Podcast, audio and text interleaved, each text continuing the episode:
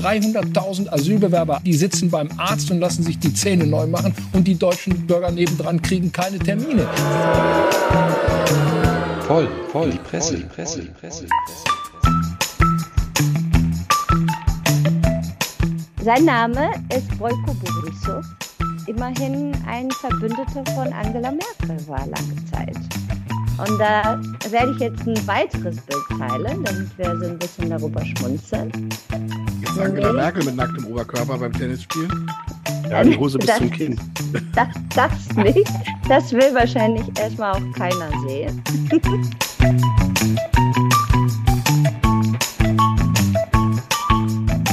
Howdy ho, herzlich willkommen und ganz viel Spaß bei unserem total populistischen Medien- und Presse-Podcast. Man kann sagen, wir sind heute das populistische Quartett oder auch nicht. Kleine Überraschung soll noch folgen.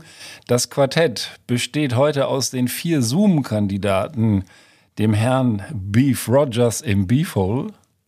Hallöchen. Das war der Einsatz und natürlich auch dem Herrn Sammer im Samatorium zugeschaltet. Moin, moin. Und für den Prolo habe ich mir auch einen schönen Namen ausgesucht. Prolo im Bordello del Prolo. du meine Güte. Herzlich willkommen. Mein Name ist Ben Cartwright. Ich bin natürlich auf der Ponderosa, was man jetzt hier vielleicht hört oder vielleicht auch nicht hört. Und ich freue mich ganz besonders, dass wir populistisch wie wir sind, auch einen Gast, eine Gästin, ich weiß nicht, ob man das so sagt, heute begrüßen dürfen, die Totti. Hallo. Hi, guten Abend. Wo, wo, erwischen wir dich denn? In welchem populistischen Lupo? In diesem populistischen Dorf am Rhein erwischt er mich. Ach, heute. Düsseldorf? ja. Oh Gott, oh Gott, oh Gott. Okay. Ja, ich freue mich, dass du da bist. Und wie ihr schon hört, heute wieder eine kleine Themensendung, so zumindest der Angang. Populismus ist seit Jahren en vogue. Äh, nur wir haben bisher davon keinen Gebrauch gemacht. Das soll sich heute ändern. Wir zeigen unsere populistische Seite und wollen natürlich auch hören, was, ja, was es dazu in der Medienwelt gibt. Wir sind ja immer noch ein Medienpodcast, seit heute ein populistischer. Aber bevor wir das machen. Wait a minute. Who are you? Das ist das neue Jingle für die Gäste. Wer bist du denn eigentlich? Und was ja, führt dich in so einen Podcast wie unseren, der jetzt auch noch hier auf Populismus macht? Oh wow, okay. Ähm, mein Name ist Totti äh, und ich bin, man hört es nicht, aber ich bin nicht deutsch. Ich bin Bulgarin und lebe seit 22 Jahren in Deutschland. Also aufgewachsen und pubertiert an der bulgarischen Schwarzmeerküste. Hm. Und ähm, das passt jetzt in die Sendung. Als äh, Kind der Demokratie aufgewachsen. Was heißt das denn? Dass ich äh, mit vier, fünf Jahren schon auf den Schultern von meinem Vater an meinen ersten Demos teilgenommen habe. Das waren die Demos gegen das kommunistische Regime in Bulgarien. Äh, 1990 bin ich in die erste Klasse und zwar mit Englisch, weil Russisch schon verboten war bei uns. Und äh, mit 18 bin ich nach Deutschland gekommen, um hier mein Studium zu machen. Und seitdem bin ich hier irgendwie kleben geblieben äh, und habe viele tolle Leute kennengelernt. Äh, ähm, und seit zwei Jahren pendele ich so ein bisschen zwischen Frankreich und Deutschland, mhm. Äh, weil mir das deutsche Wetter ein bisschen auf den Keks geht, verständlicherweise. Verständlicherweise, ja. Äh, so, meine Interessen sind äh, äh, Politik. Deswegen sitze ich, glaube ich, hier. Mhm. äh, Menschenrechte und äh, privat äh, bin ich ein großer Musikfan. Cool. Und äh, gucke auch Filme. Das ist perfekt. Apropos Filme, lass mich ganz kurz meine Überraschung, die ich dir angekündigt habe, einspielen aus einem Film. Wenn jemand aus Bulgarien kommt, dann muss der einfach kommen. Du blödquatschender, arroganter, rotznäsiger, englischer, Riesenschweinepriester, Arschprolet, Pfeifenwichs, Sackgesicht, Arschloch! Oh, wirklich interessant. Sie kommen aus Bulgarien, richtig? Du bist aus Bulgarien, du Wichser! Also okay, herzlich ja. willkommen. Jetzt weißt du, wo du hier gelandet bist. Unsere Vulgarin vom Rhein. Hello, hello Wanda. Hello Wanda, genau. Ja. Also das, das ist auf jeden Fall etwas, was uns Bulgaren, Bulgarinnen auszeichnet, äh, unsere feurige Mentalität. Mhm. das kann ich nachvollziehen. Ja, vielen Dank für die Einladung. Ich freue mich auf die Sendung mit euch.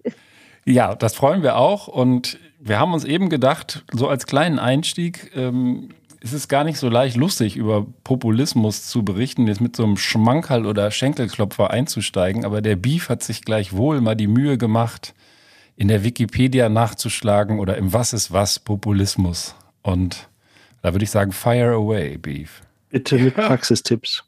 Genau. genau. Äh, Apothekenumschau. Ähm, also, nee, es ist tatsächlich, ähm, es gibt relativ viele Seiten. Also die Frage ist tatsächlich, was ist Populismus oder was bedeutet das? Ne? Jetzt unsere äh, hochgebildeten äh, äh, Hörerinnen und Hörer wissen das natürlich, dass das auf das lateinische Wort Populus zurückgeht und ähm, das ist ähm, bezieht sich einfach auf das Volk und das ist letzten Endes auch schon ähm, einer der bestimmten oder bestimmenden ähm, Charakterzüge oder Merkmale von Populisten, weil sich äh, Menschen, die äh, äh, populistisch sind oder sich populistisch äußern, oft auf das Volk beziehen. Also äh, sie suggerieren, sie geben die Meinung des Volkes wieder.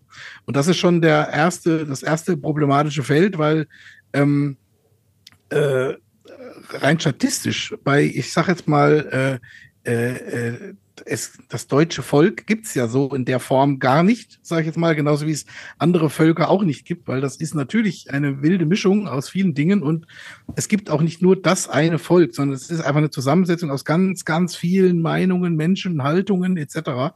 Und ähm, ähm, das ist so der, der, der, das, das Kernthema. Und der Witz ist, dass quasi Populisten ganz oft meinen, sie geben irgendeine einfache Antwort, weil das Volk das so sieht.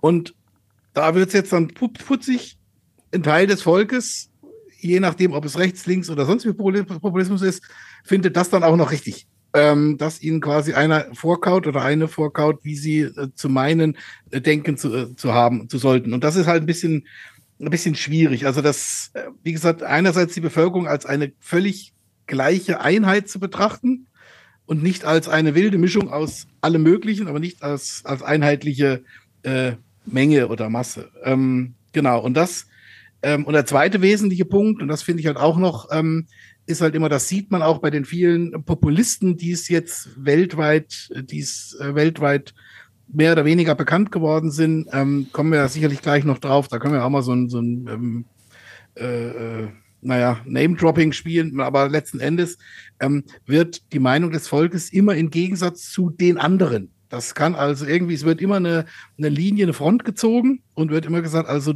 die anderen und das, da wird eine Abgrenzung vollzogen. Ja, aber ger gern ja auch die da oben oder irgend so ein genau, vermeintliches das, Establishment. Anderen, genau, genau, die können auch die da oben sein und ähm, das wurde früher auch in sozialistischen Staaten, war es dann halt ganz am Anfang oder in kommunistischen Staaten, äh, war es dann auch die, die, die, ja, oder die intellektuelle Elite und wurde dem Arbeiter gegenübergestellt und so weiter und so fort. Also das kann man in beliebigen Variationen spielen. Es wird immer ein Gegensatzpaar quasi ausgerufen, ähm, das quasi, ähm, um da einfach, äh, ja, auch da eine klare Abgrenzung zu ziehen. Also wir oder die, so nach dem Motto. Und das ist, ähm, um dann auch dieses vermeintliche Wir zu vereinheitlichen oder zu stärken oder so eine Art Gruppe zu bilden. Das ist ja immer so mit der Mensch neigt ja dazu, sich irgendwie Gruppen anzuschließen und das ist so ein bisschen, er macht sich das zunutze. Ähm, mhm. Und dann ein wesentlicher Punkt, und das ist dann eben auch noch, dass ähm, äh, das wird hier auch äh, genannt, halt einfach, dass Populisten gerne oder oft Angst und Unsicherheit schüren indem sie dauernd Negatives berichten. Also dass tatsächlich, ähm, äh, da werden auch Gefahren, die angeblich von, das können von irgendwelchen Bevölkerungsgruppen sein, das kann von anderen Akteuren sein, das kann von, wie man es ja auch leider erleben muss, von, äh, dass eine vermeintliche Gefährlichkeit von Einwanderern ausgeht oder von äh, Menschen, die nicht patriotisch wären oder was auch immer oder von äh, homosexuellen Menschen, also völlig beliebig, Hauptsache andere. Und ähm, oder vermeintlich andere. Und ähm, ähm, das, das sind so die drei Kernmerkmale. Und wie gesagt, Populismus ist ein weites Feld. Es gibt Linkspopulismus, gibt es Rechtspopulismus. Ähm, aber das sind so, ja, das ist erstmal so ganz grob oder ganz, da können wir gerne auch noch drüber diskutieren. Ähm, so die Abgrenzung, was Populismus so ist. Ich erspare mir jetzt hier irgendwie da den geschichtlichen ja. Hintergrund. Das ist vielleicht einen kleinen Brückenschlag zu unserem äh, Podcast-Oberthema. Ich habe äh, in der Vorbereitung eben auch viel gefunden, dass Populismus und Medien natürlich ein Traumpaar sind, weil die brauchst ja. natürlich ein Sprachrohr. Das ist in Zeiten des Social Media noch viel einfacher geworden als früher und führt vielleicht auch dazu, dass dieser dieser Aufschwung von Populisten so erfolgreich gelaufen ist, aber du brauchst halt irgendein Verbreitungsmedium, um den Populus zu erreichen. Und, Und es muss ja. vor allen Dingen noch ein idealerweise auf wenige einzelne Sätze oder Begriffe reduziertes äh, Vorgehen sein. Das heißt, ein langer Artikel in der Zeitung, der sich differenziert miteinander mit aussetzt, mit dem, mit dem Thema auseinandersetzt, ja. ähm, ist dann weniger populistisch als eben so der Einzeiler, der dann vielleicht auch in irgendeiner Talkshow dann rausgehauen wird, weil es halt einfach ein schöner, schöner Satz ist. Das ist leider auch so. Darf ich, darf ich daran anknüpfen? Ähm, ich weiß nicht, wie, ähm, ob ich es äh, vielleicht auch nur nicht rausgehört habe. Ähm, ein Punkt, der mir noch äh, wichtig wäre, dass Populismus antipluralistisch ist und damit letztlich, das ist ein für mich total wichtiges Merkmal, weil er damit antidemokratisch ist. Also er lässt eben nur diese eine Meinung, die wahre Volksmeinung zu genau. und keine äh, Meinungsvielfalt. Und damit ist er antipluralistisch und damit auch antidemokratisch. Genau, das ist ja das, das ergibt sich ja letzten Endes daraus, dass dann das Volk nur als eine Einheit betrachtet wird. Wie gesagt, da kann man sicherlich drüber diskutieren und da gibt's auch, gibt ja Abstufungen. Es gibt ja auch nicht den Fehler, dürfen wir jetzt auch nicht machen, den einen Populismus oder, ähm, sondern da gibt's natürlich ähm, äh, äh, sehr unterschiedliche Ausprägungen der jeweiligen Merkmale. Linke, ähm, rechte. Mhm. Die Leute ja. bei Wikipedia haben sich jetzt sehr viel Mühe gegeben, aber Totti, hast du noch was zu ergänzen? Äh, nichts von Wikipedia übrigens. Na, umso besser. Also ich finde, dass das ist so ein Schwarz-Weiß-Bild von Populismus. Eigentlich, was Populismus für mich so bezeichnet, sind äh, Menschen, die sympathisch wirken und scheinbar einfache Lösungen anbieten. Und es ist in der heutigen Zeit sehr selten, dass Populistinnen eigentlich so ähm, faschistenmäßig unterwegs sind. Da sind eher so rechtsextreme Geschichten. Die Populisten, die ich so mitgebracht habe, äh, über die lacht man eigentlich sehr gerne, weil die witzig sind. So. Ähm, also ähm, vielleicht kann man auch sagen, das sind Leute des Volkes, so ein Stück weit auch. Die erreichen ja auch einen richtig. nennenswerten Teil des Volkes. Mhm. Vielleicht, vielleicht kann ich ja mein erstes mitgebrachtes Beispiel hier so erzählen. Und ja. dann sehen wir, ob ihr äh, es erkennt, wer das ist eigentlich. Okay. Äh, ich ich habe ein Zitat mitgebracht von ihm. Es ist ein Er. Äh, ein, ein berühmter Populist der heutigen Zeit. Und der hat gesagt, nur Napoleon hat mehr geschafft als ich, aber ich bin definitiv größer. So, dieses hm. Zitat äh, kommt von einem Mann, der, bevor er seine politische Karriere angefangen hat, ziemlich lange gedauert hat, in einem europäischen Land, war der Sänger auf Schiffen, der war Kabarettist, der war Geschäftsmann, Eigentümer von einem Fußballclub, hat ein großes Medium-Imperium aufgebaut. Oh. Und, und Bunga-Bunga-Partys gefeiert? Genau. 18 plus Partys gefeiert, bitte. 18 plus, ja, sehr schön. Also ich kenne die unter Bunga Bunga. genau. Am Schluss war er mit 80 plus dabei. Genau, ich glaube, Ben hat das raus. Genau, das ist wer, Ben? Wie heißt er noch? Äh, künstlich Silvio. verstorben? Silvio, Silvio Berlusconi. Berlusconi. Genau. Und die Tat, also der wurde ja, sein Spitzname war Il Cavaliere, der Ritter. Der ah. Ritter äh, war 1 1,71 groß. Zentimeter. 1,71 macht ihn drei Zentimeter größer als Napoleon eigentlich. aber das ist aber nicht falsch behauptet. Weißt du, wo, wo du das gerade so sagst, das fällt mir immer wieder auf. wir lachen hier über so äh, Populisten aus anderen Ländern, über den Silvio und vielleicht auch über andere Namen, die heute noch fallen. Auch in den USA gibt es so einen und man denkt immer so, wie können die so doof sein, auf den reinfallen? So von, von aus der Distanz wirken die viel entlarvter, wenn man so genau drauf guckt und das so ein bisschen äh, seziert als offensichtlich, wenn du so direkt in der äh, Fokusgruppe dieser Leute bist, die verfallen viel schneller und sind dann auch wirklich bereit, die Leute zu verteidigen. Und ja, den Berlusconi, wie oft war der Ministerpräsident? Dreimal oder was? Viermal? Vier. Viermal, ja. also wir haben ja immer wieder ja, gewählt. Der hat ja tatsächlich auch einen Prozess wegen Korruption überlebt. Und da habe ich auch ein Zitat mitgebracht, weil das ist bezeichnend für sein Selbstbewusstsein. Er hat gesagt, ist es richtig, dass alle vor dem Gesetz gleich sind? aber ich bin gleicher, weil mich die Mehrheit des italienischen Volkes gewählt hat. The Animal Farm. Das hat aber ja. George Orwell geklaut. Auch das ja, noch. Auch das noch. Ja. Aber das liest man und man denkt sich, okay, der hat's drauf. Ich meine, ein gewisse Prise Humor, sehr viel Selbstbewusstsein und auch dazu zu stehen, dass man eigentlich pro proletenhaft unterwegs ist. Mhm. Das mache ich auch immer. das ist, glaube ich, das Secret vom Populismus. Ja. Ja, ja, wir haben doch auch jetzt einen, äh, der demnächst wahrscheinlich wieder äh, zur Wahl steht, der von sich gesagt hat, dass er am ersten Tag seiner äh, neuen Präsidentschaft ein Diktator sein wird.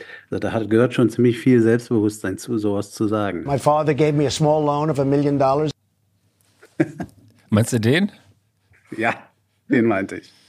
ja, aber das, das, Zitat, das habe ich jetzt leider nicht dabei. Das ist ja auch äh, George W. Bush Jr. hat ja auch mal gesagt, ähm, ähm, es ist, äh, also übersetzt, es ist viel einfacher, in, äh, in einer Diktatur zu leben, solange man der Diktator ist.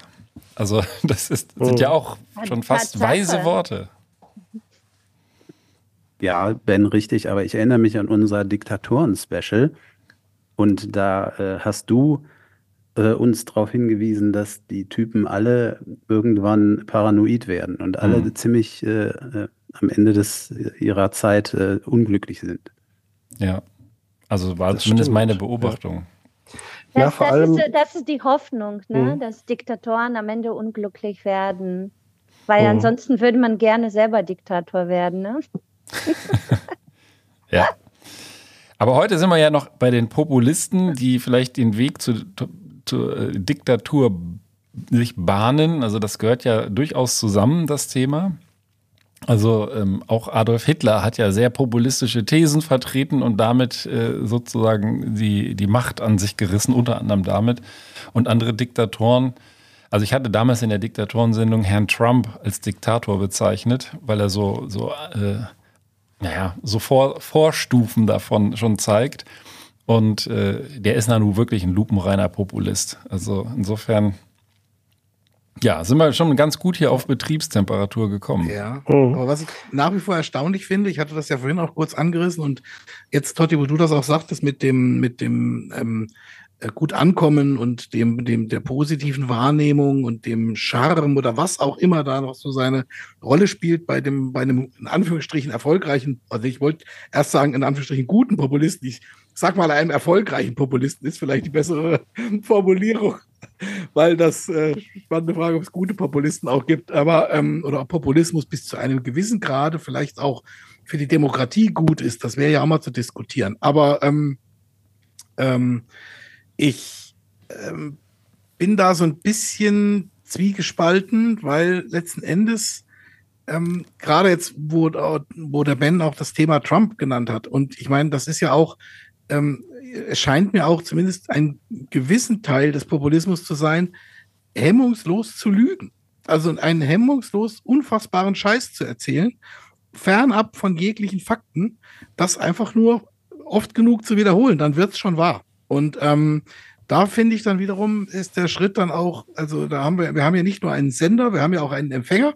Und wenn dann irgendwie der ein oder andere oder die ein oder andere das völlig ausblendet, ähm, dann ist das schon so ein bisschen ähm, ja schwierig, wie man das dann so einstuft. Oder ob es dann auch, also ob ein guter Populist eben auch na scheiße, das habe ich wieder gesagt, ein erfolgreicher Populist, ähm, ob der vielleicht nur letzt, letzten Endes auch nur dann erfolgreich sein kann, wenn im Prinzip viele Leute schlicht und ergreifend nicht mehr zuhören oder nur noch unfassbar oberflächlich zuhören oder eher so, ja, also, sind wir bei der Religion, glauben wollen und nicht wissen wollen. Ich, also ich würde sagen, der, das der, ist ja eher das Konzept der Wahrheit insgesamt. Genau. Ja, indem du halt äh, gewisse Dinge grundsätzlich in Frage stellst, wird ja dann gar nicht mehr darüber diskutiert, äh, ja, wer hat jetzt recht, wer hat nicht recht und mhm. irgendwann ist es dann allen egal. Und dann fängt es an. Ja, der Faktencheck ist des Populisten tot, würde ich sagen. Also, wenn du dir wirklich die Mühe machst, das zu, das zu prüfen, nur das möchte dann ja auch keiner mehr hören. Also, mhm. wie du sagst, die Empfänger sind ja total heiß auf diese einfachen Botschaften, es gibt Böse, die Bösen müssen weg und dann geht es uns äh, armen Leuten besser, so ungefähr. Mhm. Ne? Das ist, das verfängt. Das ist relativ einfach, muss man auch nicht viel drüber nachdenken und kann sagen, aber, nee, super, der macht das. Aber ist nicht dann wirklich so, ich meine, wie gesagt, ich glaube ja an das Konzept Mensch, aber ähm, ähm, ist nicht trotz allem, also wie man das Thema dann ein grundsätzliches Hinterfragen. Man muss ja nicht immer alles bis in die 134. Position hinterfragen, aber bei manchen Dingen, ganz ehrlich, da sagt selbst der gesunde Menschenverstand, da brauchst du gar nicht drüber nachzudenken. Das ist, das finde ich schon faszinierend. Oh, also definiere gesunden Menschenverstand im 21. Jahrhundert. Also, ja, eben, da wow. geht schon los. Und, ich ähm, finde, vielleicht dazu direkt Beef. Ich ja. finde, es ist, es ist einfach, stell dir vor, ähm, ich meine, die Menschen, die für diese populistische Botschaften empfänglich sind, äh, haben kein einfaches Leben in der Regel. Die haben so einfach viel um die Ohren. Die sind vielleicht nicht, die haben kein gutes Einkommen. Ähm, die haben viele Probleme, die sie lösen müssen. Und dann müssen sie sich noch um diese scheiß Politik kümmern. Also da, da kann man sagen, ja, pff, es gibt doch andere Leute, die besser einfache Antworten liefern können. Das mhm. gefällt mir. Das macht mein Leben einfacher. Kann sein. Also ich würde das jetzt nicht so eins zu eins unterschreiben, weil jetzt gerade so bei dem aktuellen Populismus-Thema, jetzt äh, hier ähm, AfD und Co., ähm, also deren Klientel äh, setzt sich nicht im Wesentlichen nur aus oder zum großen Teil nur aus, aus Menschen zusammen, die jetzt äh, geringe Einkommen haben oder so. Das ist gar nicht so der Fall. Also da habe ich jetzt relativ vor, vor kurzer Zeit entsprechende Statistiken zu gelesen. Ähm, das ist ein Artikel auch in der Zeitung. Aber ja, wie gesagt, also ich ähm, stelle es in den Raum. Ich habe ja keine Antwort. Ich, ähm, ja, ich, ich denke ich denk auch, es, es, ist, es ist vielleicht zweierlei. Es ist vielleicht, was Totti gesagt hat. Es ist ja meistens äh, komplexer. Wir wollen ja auch jetzt nicht im Populismus verfallen und da eine einfache Erklärung geben. ähm, ähm, und es ist aber in der Tat auch, denke ich, so, ähm, dass nicht wenige Leute einfach, ähm, da haben wir schon oft hier drüber gesprochen, ähm, entsprechend das, äh, was zu ihrer Überzeugung passt, hören wollen. Und dann geht es nicht so sehr darum, ob das irgendeinem Menschenverstand entspricht. Äh, es entspricht vielleicht nur einer Emotion. Ähm, ähm, die, die, die Leute, zum Beispiel jetzt Beispiel AfD, äh, die blenden ja zum Beispiel auch aus, dass es ein Wahnsinnsrisiko ist, aus der EU auszutreten und trotzdem wollen sie es. Ja, warum wollen sie es? meiner Meinung nach roter Faden Nationalismus, äh, Ausländer raus. Punkt. So. Mhm. Und das hat, das hat nicht unbedingt äh, etwas mit wenig Einkommen und ich bin ungebildet zu tun, sondern das hat äh, eben was mit einer Überzeugung zu tun. Ne? Und äh, wir haben wir hier auch schon oft gesagt, dass die Leute sich ja auch äh, dahin begeben, wo sie mit dem bedient werden, was sie hören wollen. Ja. Also da würde ich ganz kurz, äh, dann halte ich mich auch mal zurück, weil ich rede viel zu viel schon. Aber ähm, bist halt ein Populist. Ja. Da würde ich jetzt eher so auch eher beipflichten, also gerade zum Thema, was, was das Thema EU angeht, ähm, eben was Totti sagte. Also ich glaube, da ist es tatsächlich, das Thema ist mit EU und einem Wirtschaftsaustritt und was das letzten Endes bedeutet, ist ein unfassbarer komplexes Thema. Und da werden sich die allermeisten Menschen irgendwie die ganzen Folgen, die da hinten dranhängen im Detail. Ich glaube, da haben sich viele klinken sich oder haben sich viele ausgeklinkt. Da kann man jetzt eher sagen, man findet es gut oder schlecht. Man nimmt vielleicht auch manche Vorzüge und schönen Dinge, als die selbstverständlich, in Anführungsstrichen selbstverständlich sind, gar nicht mehr so wahr. Und man merkt es dann erst, wenn sie weg sind. Aber ähm, weil das Thema wurde ja auch schon mal mit, mit dem Brexit durchgespielt. Das war ja auch ein rein populistisch besetzter äh, äh, ja, ich will es gar nicht Wahlkampf nennen, aber eine Abstimmung und ähm, ähm, da ist ja mit, mit Unwahrheiten und mit völligem Unsinn und mit Falschbehauptungen und eben viel Emotionen ähm, agiert worden. Und ähm, das Ergebnis ist natürlich für, für Großbritannien letzten Endes wirtschaftlich ein Desaster. Das ja, das passt doch wunderbar in, äh, in das Bild rein, wenn wir gerade über Vereinfachung oder Übervereinfachung sprechen. Ja, ein komplexes Thema mit Ja oder Nein zu beantworten, da fängt das Problem ja schon das an. Ist tatsächlich. Ja? Ich äh, wusste ja. das schon immer und es ist natürlich auch richtig, was ich sage. ähm, aber äh, ne, sobald du irgendwie, wenn du auf eine Ja-Nein-Antwort reduziert bist und irgendwann äh, bist du nur noch völlig verwirrt mhm. und hast vielleicht auch noch tagsüber andere Sorgen, dann äh, ja, ist es halt nicht mehr so einfach. Ja, ich, es ist schon richtig, dass es ein komplexes Thema ist jetzt, EU-Austritt, das jetzt auch nur noch kurz ähm, und dass da vielleicht viele Leute ähm, auch sich mit den Details äh, nicht auskennen oder nicht vertraut machen wollen, weil es viel Arbeit ist und so weiter und so fort. Ähm, aber es gibt ja nachweislich genug Leute, die sich auskennen. Äh, nicht zuletzt ja die äh, AfD-Spitzenpolitiker, wenn da den, den Kran nimmst, der in der, im EU-Parlament ja meines Wissens schon jetzt sitzt.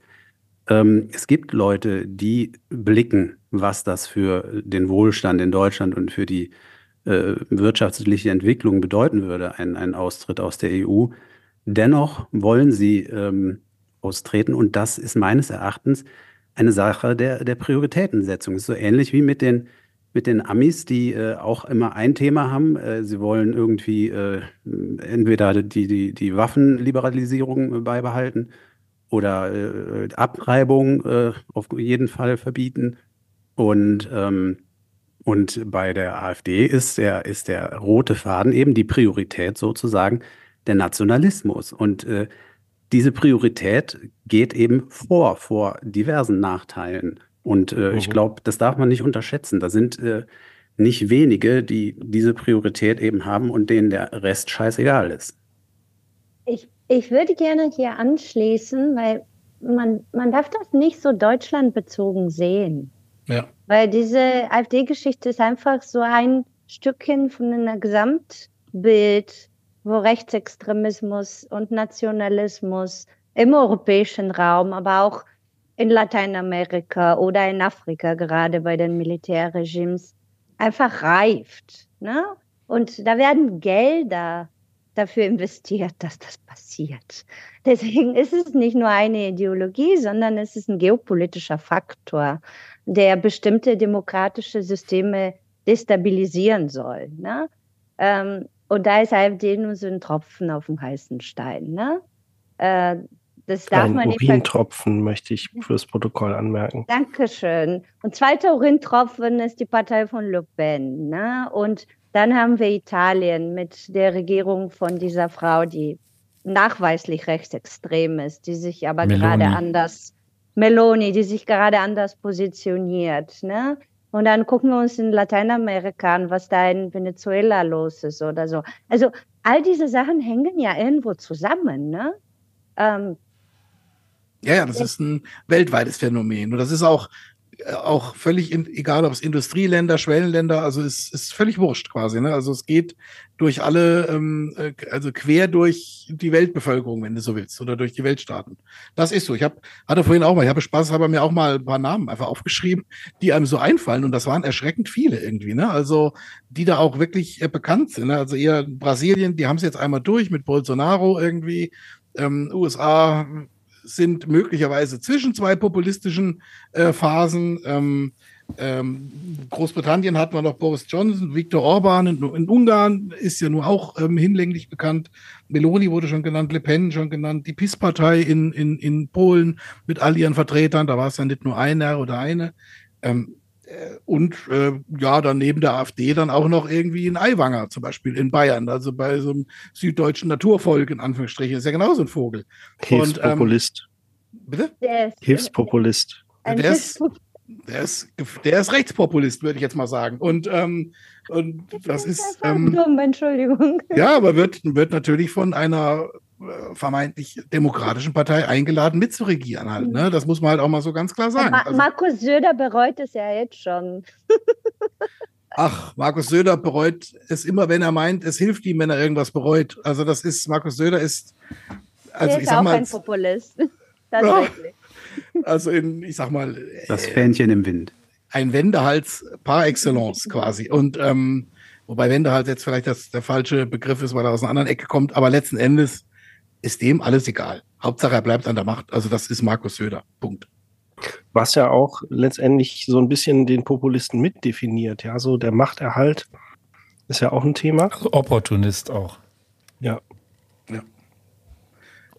Ja, viele Populisten oder viel Populismus konnte man ja auch äh, wunderbar in der Pandemie erleben. Das fand ich auch ganz scharf, was da alles dann. Äh, ähm, denkt noch, wie, wie hieß das denn noch hier? Die, die, ähm, die Leute da, die da mit ihren Aluhüten, ähm, das war Querdenker. doch. Die Querdenker. Die Querdenker, das war doch auch eine richtig scharfe Bewegung. Ja, ja, ja teilweise bekam man in den Läden gar keine Alufolie. Ja, man musste sich mit Klopapier aushelfen. genau. Und aber man muss aber fair, man, man, muss fairerweise aber auch sagen, dass gerade in der Pandemie mhm. Sich auch äh, genau aus der anderen Richtung sehr äh, viele populistische äh, oder, oder Leute äh, populistisch geäußert haben. Also da waren auch ähm, Äußerungen von zum Beispiel diesem Gassen, diesem Kassenchef da, äh, die unter aller Sau waren, die auch ganz äh, deutlich Richtung Populismus gingen und die gegen die Querdenker und äh, Anti-Impf-Community gingen, äh, mit, mit Äußerungen, die schon heftig waren. Ja. Wenn man ja so ein bisschen, und das ist halt, glaube ich, ähm, um da auch nochmal auf das, was Totti eben sagte, anzuschließen, mit diesem, in Anführungsstrichen, weltweiten Phänomen. Da wäre jetzt ja spannend zu fragen, woran liegt Also haben wir einfach jetzt solch unsichere Zeiten, dass wir, also in die ganze Welt befindet sich oder viele, viele Länder und die ganzen, viele Regionen, muss man jetzt gar nicht nur nach, nach politischen Landesgrenzen irgendwie ziehen, befinden sich in, äh, in erheblichem Wandel, beziehungsweise vielen wird bewusst, dass ein Wandel bevorsteht. Das ist, äh, ich sag mal, Klimawandel ist ein Riesenthema natürlich. Ähm, ähm, das Verabschieden ja, un von unglaubliche äh, Bevölkerungsbewegungen auf der ganzen Welt. Genau, also das. Aber schon immer. Ja, aber ich also, glaube, schon immer, das ist richtig. Bewegungen gab es schon immer. Das stimmt. Na, die kommen halt jetzt nur hier vorbei. Ja. Ja. ja. ja, früher haben die sich in Anführungsstrichen nur innerhalb von Afrika ja. ähm, äh, bewegt. Dann ist es einem nicht so aufgefallen. Das ist halt sehr präsent.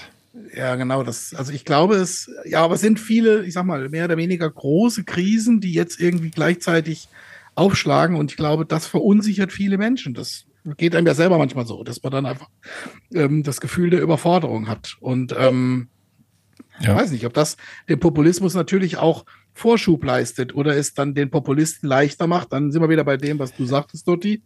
Einfache Antwort. Genau, einfache Antwort und vermeintlich einfache Lösung. Knackige genau. Botschaften, das ist doch genau das, was du auch gesagt hast eben. Also ja. die bieten einen scheinbaren Ausweg. Aus also ich sehe das so ein bisschen durch die Brille, meine bulgarische Brille jetzt. Und ähm, ich, ich würde das eher so ein bisschen in der Sozialpsychologie sehen. Viel, viel mehr als diese Verunsicherung ist das, was diese Länder, wo Populismus so äh, wirklich seit Jahrzehnten unterwegs ist, und das ist jetzt Osteuropa zum Beispiel, ganz krass, und auch Lateinamerika, äh, dass das ähm, Länder sind, die vor 50 Jahren kommunistische oder Militärregime hatten, also im Prinzip diktatorische Regime. Das heißt, dass ein Staat entschieden hat, über die Bevölkerung. Ne? In, egal jetzt ob Militärregime oder kommunistisches Regime, ist ja beides diktatorisch. Geht ne? ja auch Nur, gerne Hand in Hand. Ja, genau. Das heißt, diese, diese Generation, die da das erlebt hat, äh, hat das ja weitergegeben an die nächste. Es ist ja eine Erziehungssache. Ne? Diese, äh, man spricht ja in der Politikwissenschaft von mündigen Bürgerinnen. Ja?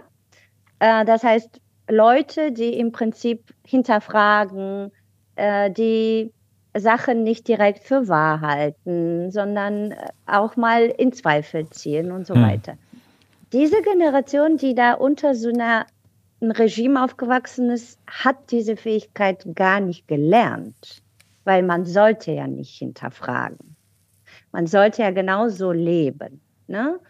Und das zieht sich ja durch die Generationen, auch zukünftigen Generationen. Es ist ja im Prinzip, wenn du so willst, ein ähm, intergenerationales Trauma, was man ja mit mitgibt an die nächste Generation. Ne?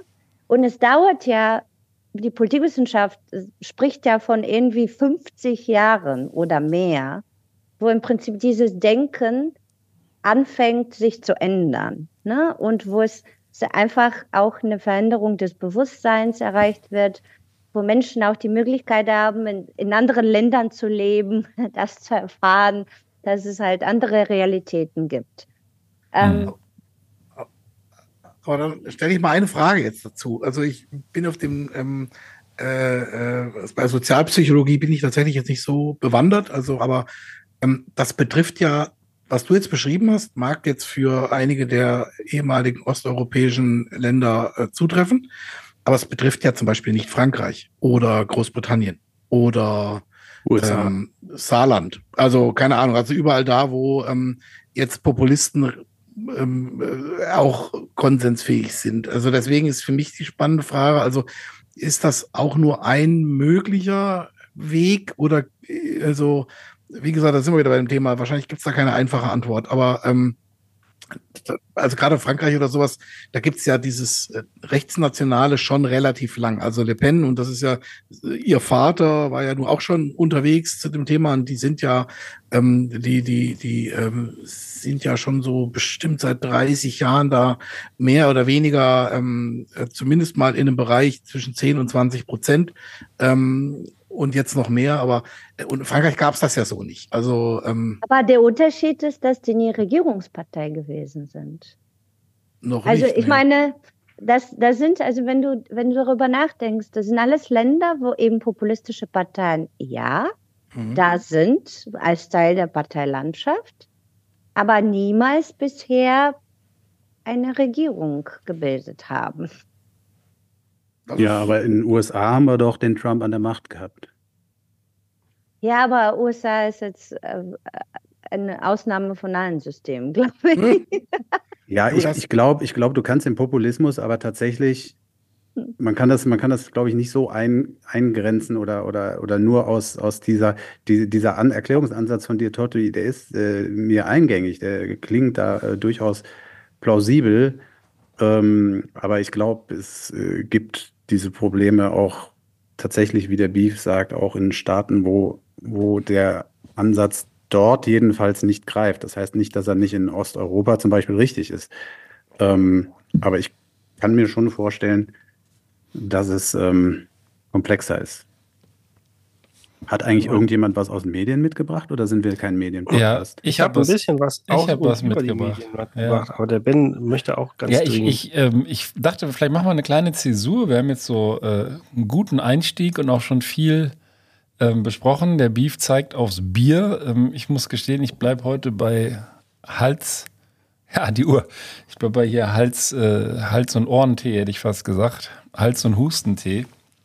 Ähm, aber ich habe natürlich auch mir gedacht, wenn wir hier über Populisten reden und auf andere Populisten zeigen, dann testen wir uns doch mal selber, wie populistisch sind wir denn vielleicht einfach. Und da teile ich mal ganz kurz für die hier im Zoom den, den Screen.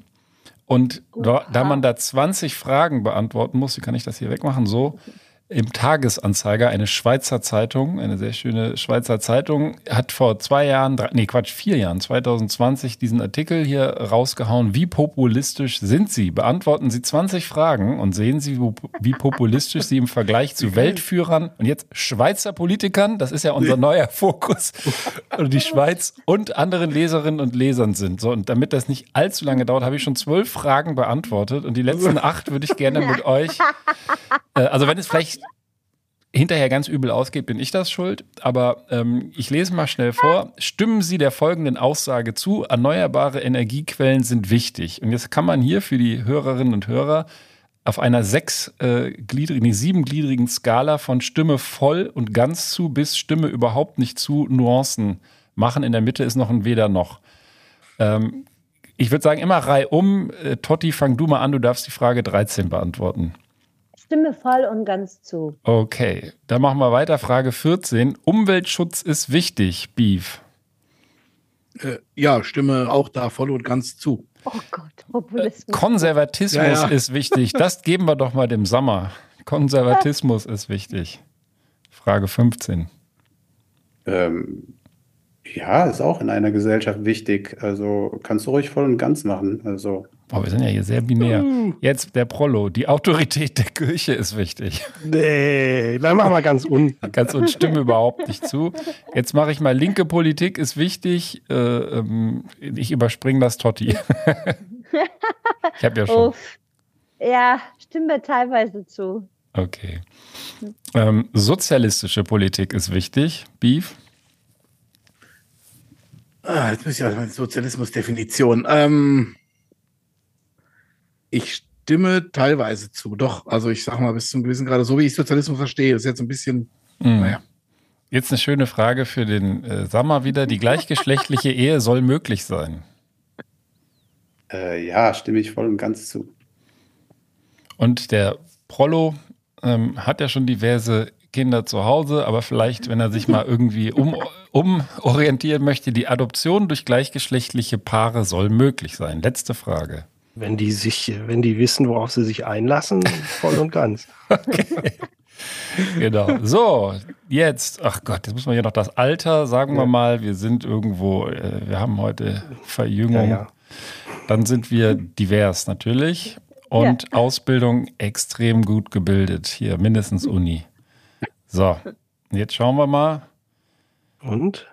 Wir sind hier bei Barack Obama, also sehr nah an oh, Barack Obama okay. sind wir. Das ist ja äh, nicht schlecht. Sehr in Ordnung, ja. So ein bisschen Haben oberhalb Richtung, also das ist hier so das links. Ist der Bruder vom Julio Iglesias. Man muss, ja. das, man, muss das, man muss das erklären. Hier ist eine Skala. Oben steht stark populistisch, unten steht nicht populistisch und dann ist in der Mitte ein linkspopulistisch und ein rechtspopulistisch. Und ähm, Barack Obama ist so im Fast in der Mitte, noch ein bisschen mehr in der Mitte ist Emmanuel Macron, aber nicht besonders populistisch. Also sie sind beide eher, ähm, also der Obama sogar leicht unter dem Mittelstrich. Ganz oben bei linkspopulistisch ist zum Beispiel Bernie Sanders und bei rechtspopulistisch äh, Matteo Salvini, auch aus Italien, und äh, Donald Trump, Nick, Nigel Farage aus, aus UK Viktor Orban. Die stehen also auf der rechten Seite. ist gar nicht so weit außen, wie ich dachte. Und äh, Angela Merkel ist äh, auch eher rechts, aber ähm, also nein, nein, nicht ist Mitte, Mitte rechts, würde man sagen hier, aber eher weit unten bei nicht populistisch. Also die, diejenige, die am weitesten nicht populistisch ist. Wir schicken das, ich mache mal hier einen Screenshot später von.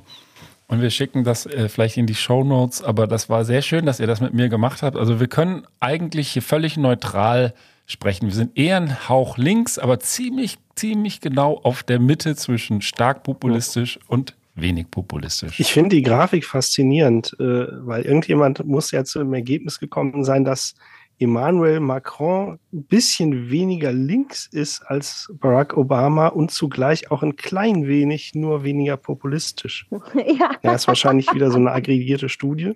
Ja. Nee, der hat hier äh, mitgemacht bei der Zeitung. Der hat so, das, der hat das ja, ausgefüllt.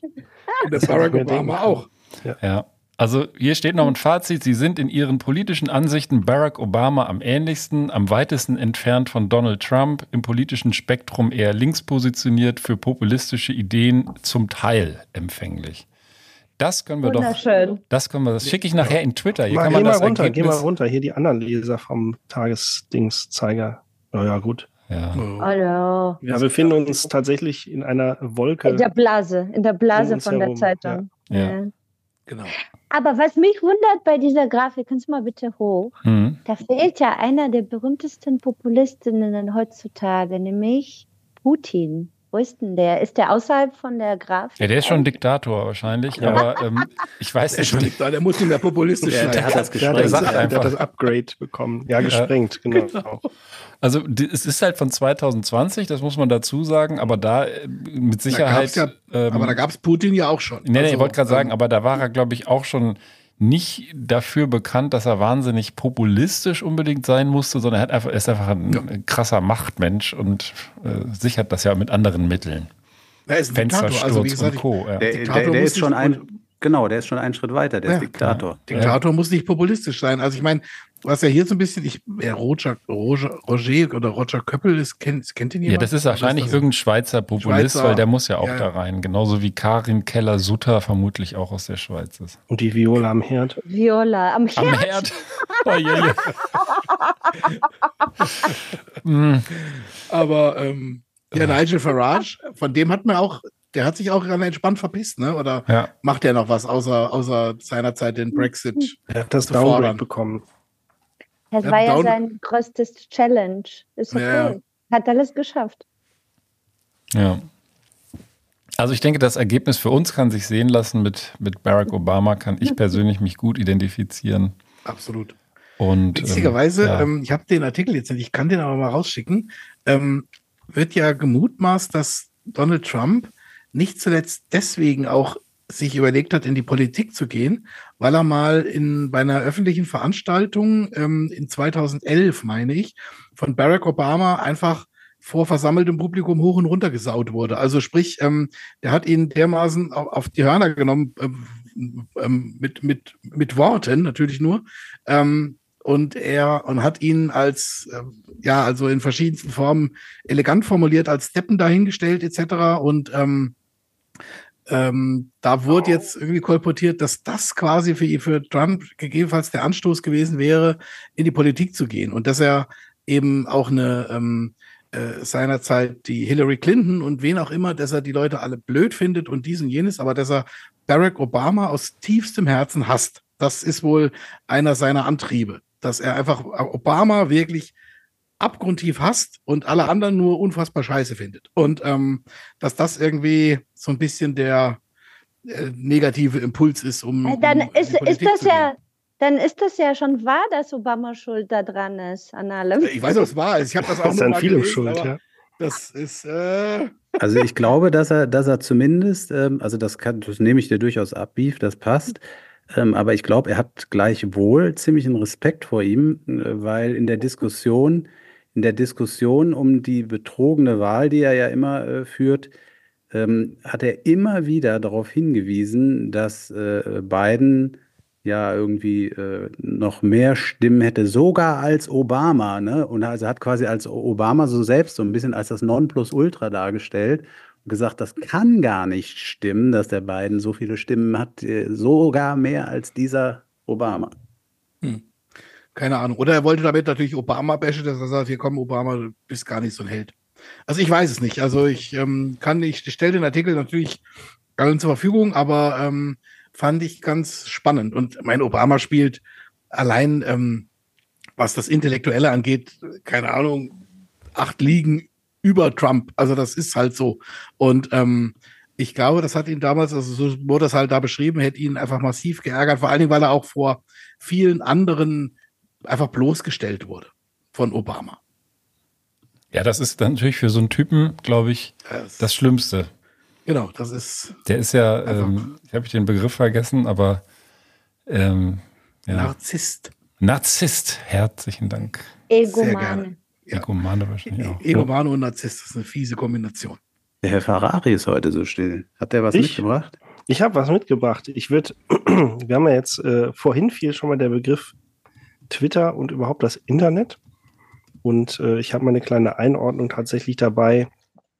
Ähm, eine kleine Studie, die ist von 21, aber ich denke weiterhin aktuell zur Frage, ähm, welche Medien eigentlich verschiedene Parlamentarier aus diversen EU-Ländern und der Schweiz ähm, teilen auf Twitter. Also die Frage ist ja immer, ne, der, äh, also schickt der Rechte nur irgendwelche rechten Käseblätter ins Rennen und äh, stachelt da die Leute auf? Oder wie ist denn das eigentlich mit den Medien, die da so geteilt werden? Und die Analyse ist ganz interessant, nämlich es ist tatsächlich nicht so, dass äh, rechtspopulistische Politiker sozusagen nur ihre eigenen äh, einseitigen Medien verlinken, sondern es ist tatsächlich so, äh, also ausgewertet wurden immerhin 4,3 Millionen Tweets übrigens von über 2000 Parlamentariern aus 141 Parteien.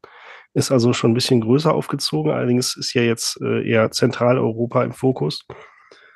Und ähm, ja, in äh, Ländern mit hohem Medienvertrauen verlinken Populisten tatsächlich auch eher Mainstream-Quellen, äh, die auch von anderen Politikern verlinkt werden. Und auch in ja, sogenannten wenig polarisierten Gesellschaften das Ähnliche.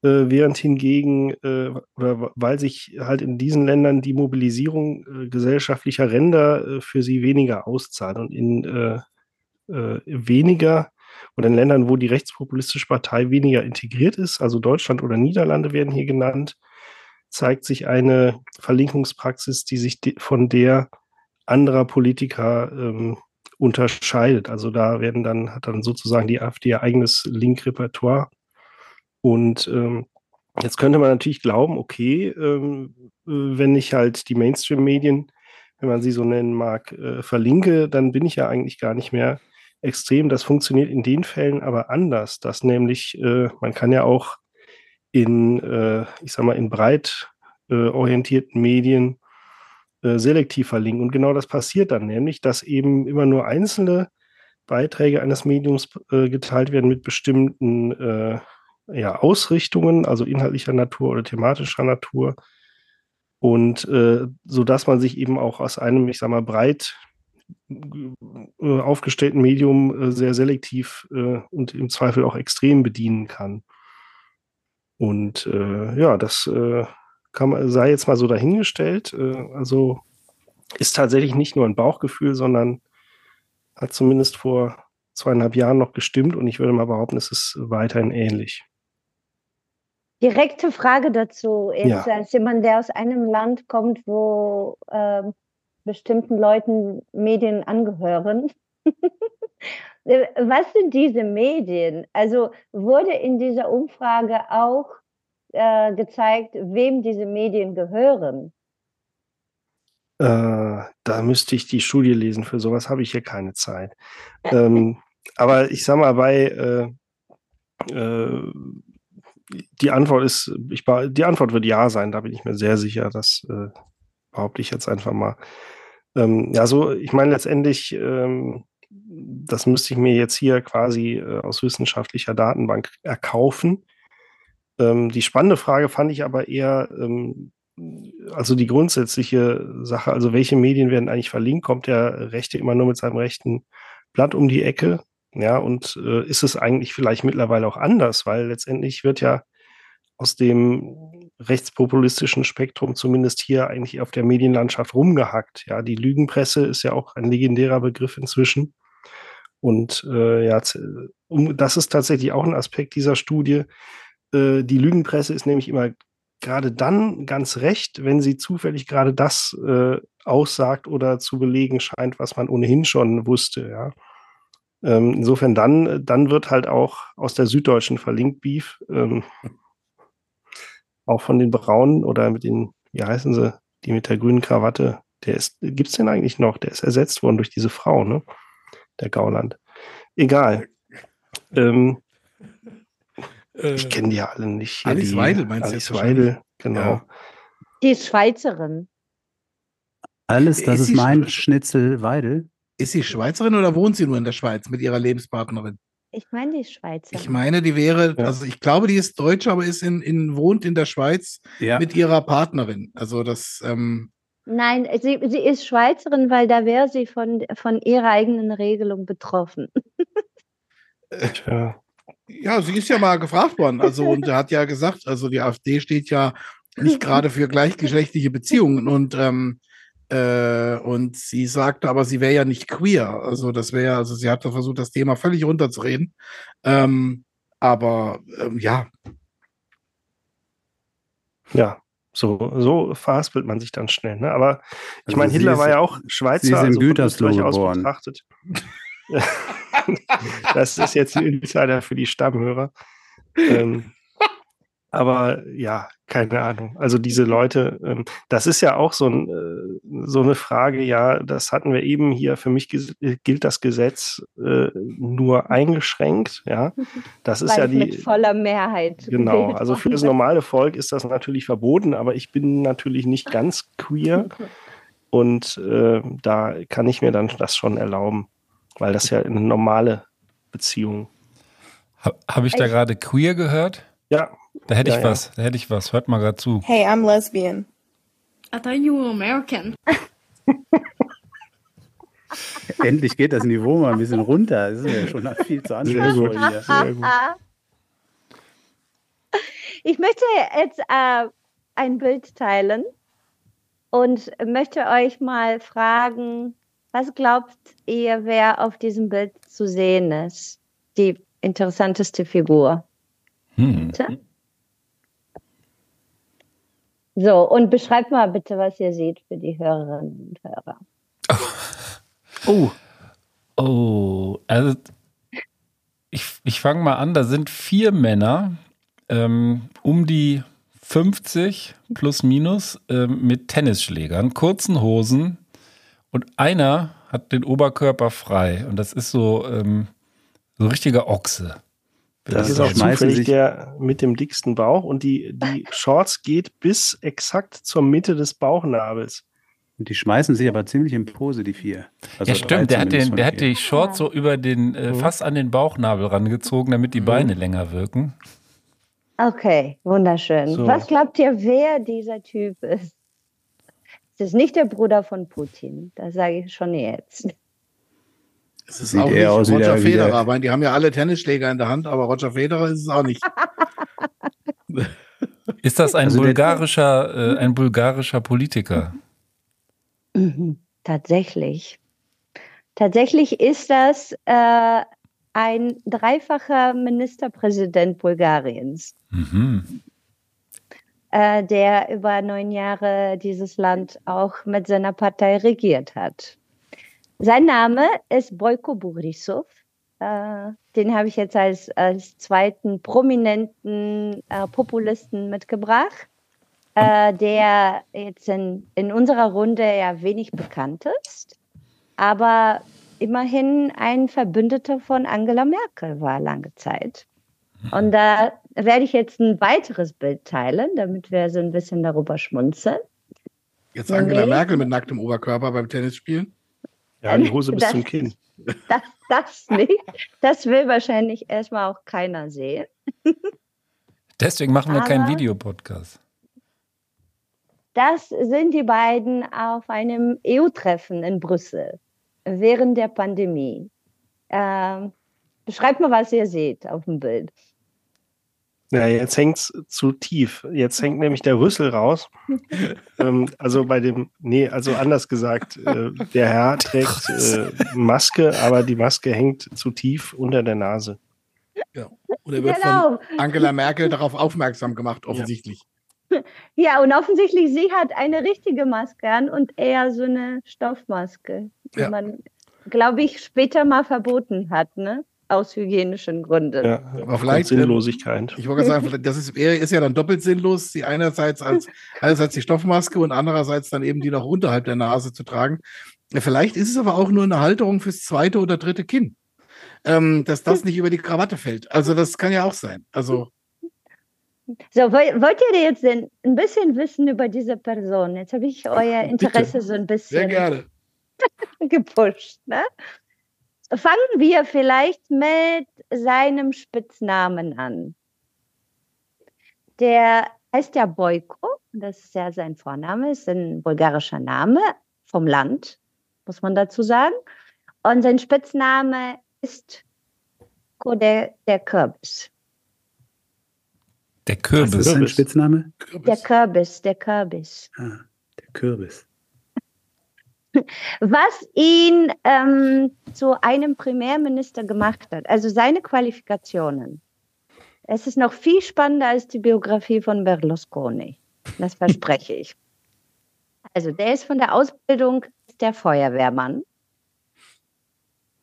Dann war er lange Zeit aktives Mitglied der Kommunistischen Partei in Bulgarien. und Bataillonskommandeur zur Bewachung landwirtschaftlicher Flächen. Hm. Dazu war er. Ganz kurz, was, was ist er? Security. Für landwirtschaftliche Flächen. Ja, für, ja, doch Acker bewacht. Während Acker Security. des kommunistischen Regimes ist Acker Security. Okay. Ja, weil sonst hätte man das geklaut, nämlich die Ernte. Die muss ja fair verteilt werden unter allen. Okay. Oder okay. eben nicht. Ne? Genau. Dann äh, war er mal sportlich, das sieht man jetzt auf den Fotos nicht, aber der hat tatsächlich einen siebten Dan in Karate und einen schwarzen Gürtel. Fußballspieler.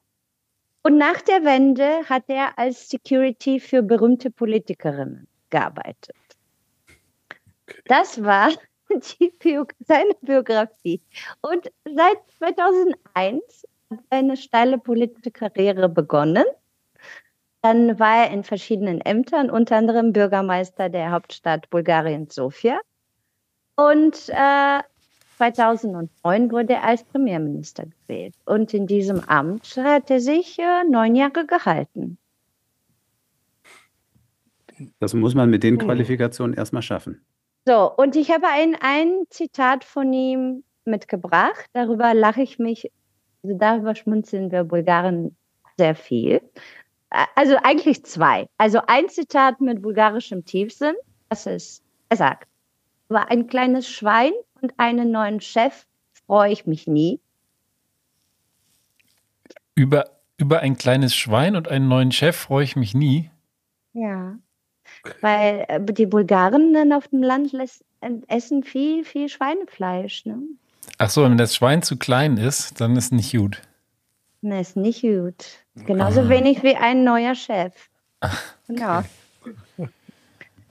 Und das, das zweite Zitat ist, er hat mal gesagt, Worte fliegen weg, das Baute bleibt. Und dazu habe ich mal sein Prestigeprojekt mitgebracht, sein Prestigebauprojekt. Also jetzt muss ich mal Hintergrund erzählen. Bulgarien hat ähm, äh, zwei Autobahnen. Ne? Das ist jetzt im Vergleich zu Deutschland ist es gar nicht vorstellbar. Ne? Es gibt eine Autobahn, die die Hauptstadt mit dem Schwarzen Meer verbindet, weil da sehr viele Leute aus der Hauptstadt einfach Urlaub machen am Schwarzen Meer und da müssen die ja hinkommen irgendwie. Ne? Und diese Autobahn, äh, es sind 360 Kilometer. Der Baubeginn ist 1975 lange Zeit bevor Boyko Borisov überhaupt irgendwie seine Parteikarriere angefangen hat. Und diese Autobahn wurde äh, zu Ende gebaut in 40 Jahren. Und das größte Prestigebauprojekt von diesem Mann waren die letzten 35 Kilometer dieser Autobahn. Äh, das zu Ende zu bringen. Re Resultat ist, die Autobahn wird nur immer im Sommer benutzt. Das ist die sogenannte Sommerautobahn Bulgariens, weil im Winter da einfach Schnee liegt. Und die, und die andere Zeit wird die boykottiert. oh. Sehr gut. Ja. Äh, so viel zu Boyko und äh, Boyko boykottieren. genau. Hast du eigentlich noch ähm, Wahlrecht dann auch, wenn in Bulgarien gewählt wird? Also kannst du äh, in Düsseldorf irgendwo zum Konsulat gehen und mitwählen? Also ich müsste mich entscheiden, ob ich in Deutschland oder in Bulgarien wähle. Also beides geht nicht. Mhm. Und dadurch, dass ich seit 22 Jahren hier lebe, habe ich mich für mein deutsches Wahlrecht entschieden. Ah ja, okay. Hier gibt es auch genug zu tun. Ja, finde ich auch. Ja. ja, spannend. Und es gibt mehr Autobahnen, wobei wir, glaube ich, auch so eine Urlaubsautobahn nach Italien, sagen wir mal, achtspurig gut gebrauchen könnten. Die müsste allerdings durch Bayern führen. Und da muss ich mit dem Aiwanger reden. Aber du könntest den Boyko fragen, der hat das ja, ja. Der hat das ja gebaut. Okay, also von, von Duisburg bis Düsseldorf ist kein Problem und danach müssen wir mal gucken. Ich, ich würde mal gerne so ein bisschen, weil wir das Thema Autobahn hatten und weil du auch gesagt hast, du hast Affinität zu äh, Frankreich. Es war, glaube ich, Südfrankreich, aber gleichwohl vielleicht einfach mal so nochmal den, den Brückenschlag in die Medien. Da habe ich heute Morgen was äh, gefunden, beziehungsweise äh, Meine Frau hat es gefunden und mir geschickt. Und zwar in Paris gibt es eine Bürgermeisterin Hidalgo und die hat, ähm, und das frage ich euch jetzt, ob das sozusagen populistisch ist oder ob das einfach äh, clever ist. Die hat jetzt ähm, gesagt, sie sagt den SUVs den Kampf an. Und jetzt überlegt mal, wie sie das macht. Also die dürfen nach wie vor nach Paris reinfahren, aber wie will sie ihnen den Kampf ansagen? Und das Dummerweise, Ben, kam das heute über durch alle Nachrichten. Insofern ja. oh. wir alle Bescheid. Tatsächlich so ein Artikel, den, glaube ich, heute alle gelesen haben. Und ja. ich habe mich bereits auch schon drüber aufgeregt, weil ich dachte mir, ja, die scheiß SUV-Fahrer. Aber ich glaube, das ist ähm, am Gewicht festgemacht und da sind wir bei ja. 1,6 Tonnen. Oh, da bin ich mit da dem VW-Bus aber auch dabei. Ja, 1,6 genau, Tonnen. Da sehen wir nämlich auch alt aus. Brauchst zwei Tonnen bei E-Autos. Ja. Ja, also habe ich nicht. Der Benanza-Bus mhm. wiegt drei Tonnen, kann ich ja hier so sagen. Und da müsste ich dann künftig in Paris für sechs Stunden Parken 225 Euro bezahlen. Haltet ihr sowas ja. für, für populistische Effekthascherei oder ist das einfach, ja, da anpacken, wo es weh tut? Weil ich glaube, so ein Typ, der ein SUV fährt, und damit in die Stadt. Also viele, vielen wird es dann wahrscheinlich egal sein. Dann erst also, recht. Ich glaube, Ben, also erstens finde ich das richtig. Ich würde sogar Paris von allen Autos befreien wollen. Und diese Bürgermeisterin macht das eigentlich seit Jahren richtig. Das, das Ding ist, dass Paris eigentlich der ähm, Gastgeber von den Olympischen Spielen diesen Sommer ist. Das heißt, diese Regelung kommt jetzt einfach dadurch, dass, dass man diesen Traffic, den Paris erwartet und diese Menschenmenge, die sich da sammelt wegen der Olympischen Spiele, irgendwie auch reduzieren möchte. Hm. Und ich glaube, es kommen noch mehr Regelungen in, in diesem Bereich. Ja, also ich, man glaube, muss zu deiner. Nee, dann mach du es aber. Ja, ganz kurz nur, äh, Ben, zu deiner ähm, Beruhigung äh, kann ich dir sagen, die ganzen Parkhäuser sind alle äh, privat und ähm, da darfst du auch mit deinem schweren Benanza-Bus weiterhin äh, zu den normalen Tarifen parken. Da geht es nur um Fahrtshöhe 1,80. Ja, das wäre dann nicht so gut. Ich brauche zwei Meter. Ja, ja.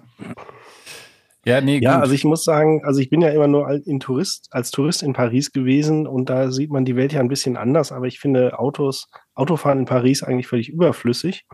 Ich bin allerdings, wir sind nie mit Kinderwagen in, dem, in der Metro gewesen. Und wenn man das kennt, ja, dieses Auf und Ab und Treppe hier und Treppe da, ist, glaube ich, auch scheiße. Hm. Aber ja, jeder hat wahrscheinlich so seine Perspektive. Aber der Beef setzt gerade an. Ja, nee, ich glaube, also tatsächlich, ähm, also in Paris gibt es schon, also ich, das mag auch bis zum gewissen Grade ein bisschen populistisch mag das durchaus sein, dass das auch so ähm, jetzt auf die SUVs irgendwie ähm, sich eingeschossen wird. Das gibt's hier ja auch gerne. Ne? Also die Argumentation ist ja, die nehmen mehr Platz weg und haben höheren Umweltverbrauch etc. etc. Aber da muss man auch mal ganz ehrlich sein, wie gesagt, das gilt für den äh, gemeinen VW-Bus und sonst irgendwas. Die bis jetzt noch nicht so in der Wahrnehmung in, in, im, im, im, im, im Fokus stehen, exakt genauso. Also wie gesagt, auch Benson, das, der VW-Bus ist drei Tonnen schwer. Wenn du als Einzelperson damit fährst, hast du mit Sicherheit einen ziemlich äh, genauso schlechten ökologischen Fußabdruck, wie als wenn du mit dem SUV durch die Gegend fährst irgendwie. Das macht keinen wirklichen Unterschied, jetzt mal rein nüchtern betrachtet.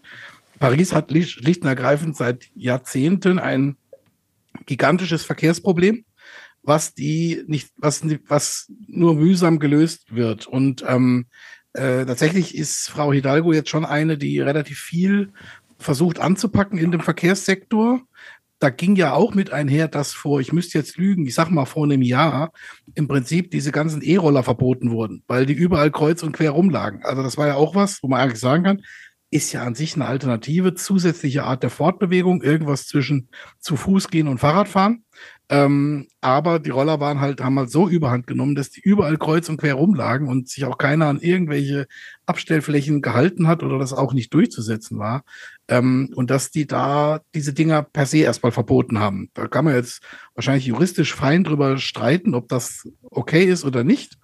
Ähm, aber ich glaube, das ist jetzt mit, mit den SUVs ist tatsächlich eine Vorstufe, einer von vielen Schritten, um Autofahren sukzessive aus, zumindest aus ein paar Kernbereichen, ähm, zu drängen. Das, äh, es gibt ja jetzt auch bei den SUVs, das soll, ich glaube, es ist eine von jetzt vielen folgenden Maßnahmen, so schätze ich es zumindest ein. Ähm, es soll halt noch nicht so sehr wehtun, weil es ist ja erstmal nur für Externe. Das heißt, wenn ich da wohne und ein SUV habe, dann habe ich erstmal kein größeres Problem als vorher auch schon. Und ähm, glaube, es ist ein kleiner Schritt und vermutlich ist es auch so ein bisschen mal probieren, wie groß ist denn der Aufschrei? Und dann kann man sich eine relativ kleine Gruppe raussuchen, die ohnehin schon äh, nicht den besten Leumund in, in der Welt hat, in Anführungsstrichen. Und dann sind wir beim Thema Populismus. Dann ist es nämlich unter diesem Aspekt ist es eine populistische Maßnahme. Ähm, auf der anderen Seite ist, glaube ich, der, das Ansinnen dahinter tatsächlich ähm, mal so ein, ja, sich ein bisschen weiter vorzuwagen und sukzessive ähm, äh, eine rigidere Verkehrspolitik, die darauf hinausläuft, die Zurückdrängung des MIV, also des motorisierten Individualverkehrs, aus der Stadt rauszubringen. Das ist, glaube ich, das mittelfristige Ziel. Das wurde auch schon mehr oder weniger offen ähm, mal formuliert. Andere Städte machen das ja auch so. Also Kopenhagen ist ein Beispiel, Wien ist ein Beispiel. Die drängen alle massiv den MIV aus der Stadt. Barcelona ist auch ein Beispiel. Die haben so Quartierslösungen quasi, wo einfach dann aber auch andere Angebote deutlich verbessert wurden. Also, äh, um in deinem Fachtermini zu sprechen, MIV ist Pfui, ÖPNV ist Hui. Nee, so würde ich es nicht sagen. Also ich sag mal, MIV kann ja auch ein, ein, elektrisches Moped sein, keine Ahnung. Also das ist, ähm, ähm, es geht darum, einfach den Pkw äh, zu versuchen, zumindest in den hochverdichteten Innenstadtbereichen, wo es ohnehin schon an Platz mangelt für alles und dann auch noch viele, viel Platz von parkenden Autos, das ist ja auch so ähm, statistisch belegt, dass die meisten Autos 23 Stunden am Tag stehen und nur eine Stunde bewegt werden. Und dass das halt quasi aus den Innenstädten rausgeht, das ist, glaube ich, und die Innenstädte in sich wieder ein bisschen mehr Lebensqualität gewinnen und ähm, oder Aufenthaltsqualität in den Städten. Ich glaube, das ist hier so das, das größere Fernziel. Und das ist eine ganz kleine Maßnahme, ähnlich wie das ähm, Verdrängen oder das Verbieten der, der Elektroroller. Okay, dann korrigiere ich auf äh, vierrädrigen MIV. Ja. Ja, genau. MIV fängt ja für viele schon unter der Bettdecke an. mir, fällt noch, mir fällt noch eine kleine Anekdote ähm, zum Thema SUVs ein. Siehst du, da siehst du direkt, wer es verstanden hat mit Video. fällt eine kleine Anekdote ein. Ähm, äh, der also SUV die, unter der Bettdecke. Die, die SUVs sind ja in Paris da auch äh, rausgeschmissen worden, eben weil sie so groß sind und ähm, das ist ja auch immer ein Problem mit den kleinen Parktaschen. Kennen wir hier auch. Da gab es eine Geschichte hier in Bonn mit dem Bonner Generalanzeiger. Äh, da hat der Generalanzeiger einen äh, Beitrag veröffentlicht. Da hat sich jemand beim Generalanzeiger beschwert, ein SUV-Fahrer. Er hätte ein Ticket gekriegt, weil er angeblich äh, ähm, eine Nachbarparktasche, nenne ich das jetzt mal, mit seinem SUV irgendwie so behindert hätte, äh, eingeengt hätte, ähm, dass da das Parken nicht mehr möglich gewesen sei. Und ähm, insofern hat er, hat er ein Ticket gekriegt. Und dann hat er dem Generalanzeiger ein Foto geschickt und die haben das auch veröffentlicht, ähm, wo er genau in den Grenzen drin steht. So. Und dann war aber das Dumme, dass die äh, kluge Mitarbeiterin oder der kluge Mitarbeiter von der Stadt Bonn, die das Ticket geschrieben hat, die haben ein Foto gemacht von dem, von dem Auto und haben sich dann beim Generalanzeiger beschwert. Der hat dann ähm, tatsächlich äh, auch das veröffentlichen müssen letztendlich, denn tatsächlich war es so, dass der mit einem Reifen in der anderen Parktasche drin stand. Also zu Recht das Ticket gekriegt hatte und den Wagen dann einfach nochmal umgeparkt hatte, ein neues Foto gemacht hat, wo er sauber drin stand, seinen Buddy beim Generalanzeiger angerufen hat und sich beschwert hat. Ja, die sollten gefälligst größere Parktaschen für die SUVs machen und so weiter.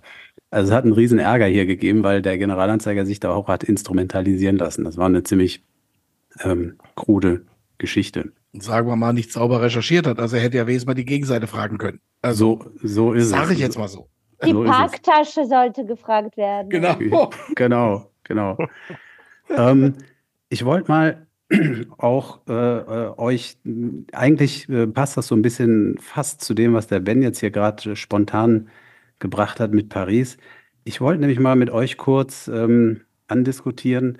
Wir haben jetzt Populismus vor allen Dingen im Kontext mit irgendwie Berlusconi, Trump, äh, diesem äh, Bulgaren und der AfD ähm, erwähnt. Jetzt hat der Benz mal äh, so ein bisschen in Richtung ähm, äh, normale Politiker gebracht mit Paris. Und genau das wollte ich kurz ähm, mit euch äh, äh, andiskutieren. Inwiefern nämlich ähm, der Populismus mehr und mehr sozusagen in die Mitte der, ähm, also ich hätte es fast Gesellschaft gesagt, aber es geht ja eigentlich um die Politik, in die Mitte der Politik immer mehr oder in die normalen etablierten Parteien einsackt sozusagen. Ähm, und um das mit euch kurz zu diskutieren, möchte ich euch mal äh, äh mehr oder weniger drei ähm, ähm, Wortmeldungen von Politikern zum Thema ähm, äh, AKW-Restlaufzeiten und das Aus Ausschalten der Atomkraftwerke kurz vorlesen. Und dann könnt ihr mir mal sagen, ob ihr das schon populistisch findet oder ob das noch irgendwie sozusagen hm, der normale äh, Infight ist, der in der Politik so stattfindet.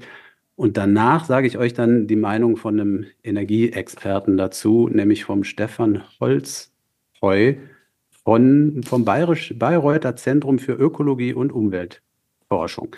Der kommt dann nach euch zu Wort. So, also Stefan Müller, ähm, parlamentarischer Geschäftsführer der CSU-Landesgruppe im Bundestag, sagte der Bild-Zeitung, die Ampel hat mit dem Abschalten der nationalen Kernkraftwerke die Energiesouveränität Deutschlands ins Wanken gebracht. Statt ausreichend Strom in Deutschland zu produzieren, sind wir jetzt auf Atomstrom aus Frankreich angewiesen. So, das war das Erste. Ich sage aber die anderen direkt noch mit dazu. Ähm, dann hier unser schon erwähnter äh, Hupsi, ich schaffe fünf Bauerndemos an einem Tag Aiwanger. Ähm, wenn grüne Spitzenpolitiker jetzt davon sprechen, das AKW Emsland sei für die Netzstabilität nicht erforderlich, dann ist ihnen offenbar egal, ob auch genug Strom für die Bevölkerung und die Wirtschaft vorhanden ist. Und gerade die Wirtschaft braucht aus, ausreichend bezahlbaren Strom rund um die Uhr. Mit dem, Berliner Minimal, mit dem Berliner Minimalziel, keinen Blackout zu haben, bin ich nicht zufrieden. Und jetzt, was die Ampel Energie und damit wirtschaftspolitisch will, ist offenbar eine DDR 2.0. Und zum Schluss noch ein ganz kurzes Zitat von Herrn Söder, der nicht fehlen darf bei dieser Diskussion. Die Grünen sind das Blackout-Risiko Nummer eins. So, und jetzt seid ihr aufgefordert, euch mal das dazu zu äußern und das mal populistisch oder populismusrelevant oder irrelevant einzuordnen. Ich würde sagen, Söder ist der einzige wahre Populist. Alles andere ist viel zu kompliziert. Diese ganzen fünfzeiligen Zitate. Ich glaube, Markus Söder hat ein Talent für kurze und präzise Aussagen. Okay, sonst noch wer? Also ich würde mich dem anschließen, wenn man jetzt so das auf die, auf die äh, Eingangsdefinition zurückführt. Ähm, ich würde aber auch sagen, wenn man sich das politische Geschäft so anguckt, dann ist das immer schon so gewesen. Also äh, ich glaube auch, dass diese komplizierten Zitate auch schlicht nicht die Mehrheiten schaffen. Und du musst es irgendwo äh, runterbrechen für deine WählerInnen, dass die halt auch die, die äh, Botschaft verstehen und wissen, wofür du stehst. Wobei das ja auch vielen Politikern gut gelingt, äh, immer zu verschleiern, wofür sie eigentlich stehen. Also das, das finde mhm. ich auch, äh, ist eine andere Seite der Medaille. Aber ich, ich hätte jetzt natürlich auch für, vom Aiwanger ausschließlich den Satz vorlesen können, was die Ampel Energie und damit wirtschaftspolitisch will, ist offenbar eine DDR 2.0. Ja, das war der Kernsatz, aber ja. die Grünen aber sind das Blackout-Risiko, das ist ja schon ein geiler Satz. Also ich meine ja. nicht, dass ich ihm zustimme, aber das ist, das ist äh, gekonnt. Tja. Ja. Tatsächlich sind die Zitate alle Quatsch, aber das bringt es halt so auf den Punkt, ohne eine Anschlussdiskussion zu ermöglichen. Genau. Ja, die, genau, Beef, ja ich fand noch ganz spannend, dass der Stefan Müller, das ist der erste, den du zitiert mhm. hast. Was war das? Das war irgendeine CSU-Landesgruppe oder was war das für ein Spacko? Äh, Moment. Äh, CSU-Landesgruppe im Bundestag, ja. Aber alles Geschäftsführer. Aber das ist jetzt schon so ein, ist das ist so quasi ein Hinterbänkler Deluxe, ne? Oder ist das jetzt schon ein ernsthafter Politiker? Ich glaube, das ist schon ein ernsthafter. Also Geschäftsführer der CSU-Landesgruppe im Bundestag hört sich an. Ja, also jetzt vielleicht nicht 15, äh, erste Reihe, aber zweite. Naja, also so, nein, nein, das ist erste Reihe. Geschäftsführung ist immer erste Reihe. Was ich bei dem ganz spannend fand, ist, dass der noch ähm, also den hätte ich jetzt fast schon die Aussage als rechtspopulistisch definiert, weil er hat ganz explizit gesagt, die nationale äh, Sicherheit will, soll gefährdet werden und wir sind dann abhängig von Atomstrom aus Frankreich. Also dieser, dieser, dieser, der spielt diese Nationalität aus und ähm, betont. Und gerade dieses, aus diese, Frankreich, ja. Der ja, stinkt dieses, nach Käse, dieser also Atomstrom. Also ganz ehrlich, wir beziehen ja ohnehin schon Strom Wein. aus Frankreich. Ist ja nichts Neues. Also, ähm, und ähm, ja, es ist im Prinzip, es ist ja im Prinzip schon, also schon das, fast diese gelogen. Betonung auf diese ja. gelogen ist es sowieso, also es ist zumindest verbogen. Ja, wir, wir, wir waren ja noch nie energiesouverän. Ja? Er behauptet, Nein. wir hätten unsere Souveränität verloren. Äh, wir haben, äh, die russische Strom, Souveränität haben wir, wir verloren. Genau, ja. genau. Wir haben russisches Gas verstromt, ja. Äh, wir haben schon immer auch Kohle verstromt. Ja gut, Kohle kann man sagen, haben wir selber gehabt. Ähm, aber es ist auch ganz kurz. Ja, aber die Kohle die, der letzten Jahre und Jahrzehnte wahrscheinlich mittlerweile kommt ja eher so aus weit weg. Ja, ja es gibt ja auch eine, Stro eine so europäische Strombörse. Du holst ja den Strom ohnehin ja. auch viel aus dem Ausland. Und das wollte ich gerade sagen. Das ist auch wirtschaftlich durchaus intelligent. Das ist nämlich ein dauerhafter Handel und ich kaufe ihn dort, wo er gerade günstig ist und ich kaufe ihn nicht ähm, irgendwo. Das, ähm, das, das, macht schon Sinn bis zum gewissen Grade. Da kann man natürlich bestimmte Länder und Nationen ausschließen, alles fein. Und ähm, aber ähm, das fand ich ganz spannend. Und bei dem Eiwanger, ähm, ja, das äh, finde ich jetzt schon auch ist natürlich, der verkürzt das auf einen Satz, der will da auch, also die, die CSU und CDU, bei der Merz hat es ja auch gesagt, versuchen halt die Grünen so als das Feindbild per, per se aufzubauen. Und ähm, das ist auch Aussage von Merz und wir jetzt äh, Aiwanger und Merz in einen Topf werfen, aber ähm, in dem Zusammenhang denken sie, glaube ich, in die gleiche Richtung, ähm, dass da einfach äh, in Anführungszeichen ein Feindbild konstruiert wird. Und insofern würde ich das, zumindest was dieses Wir gegen die und dass man da so einen klaren, einfachen Bösewicht hat, ähm, würde ich das schon auch als ziemlich populistisch definieren. Und Söder stimme ich euch auch zu. Also das ist, also genau genommen sind die alle mehr oder weniger populistisch. Ja, auch wenn ja. der eine vielleicht ein paar Silben mehr drin hat. Das ja. hat der, der Aiwanger hat es ja dann noch gemerkt, dass er zu kompliziert ja, redet und den zweiten auch, Satz noch hinterhergekippt. DDR 2.0. Wobei das mhm. ist ja so sinnentleert, das ist faszinierend. Also das, das ist ja eine völlige Nullaussage. Was, was definiert denn die DDR 2.0? Was ist denn die DDR 1.0? Was Energiepolitik angeht. Also wir haben ja, Russia, es ist Russia, Russia. Ja.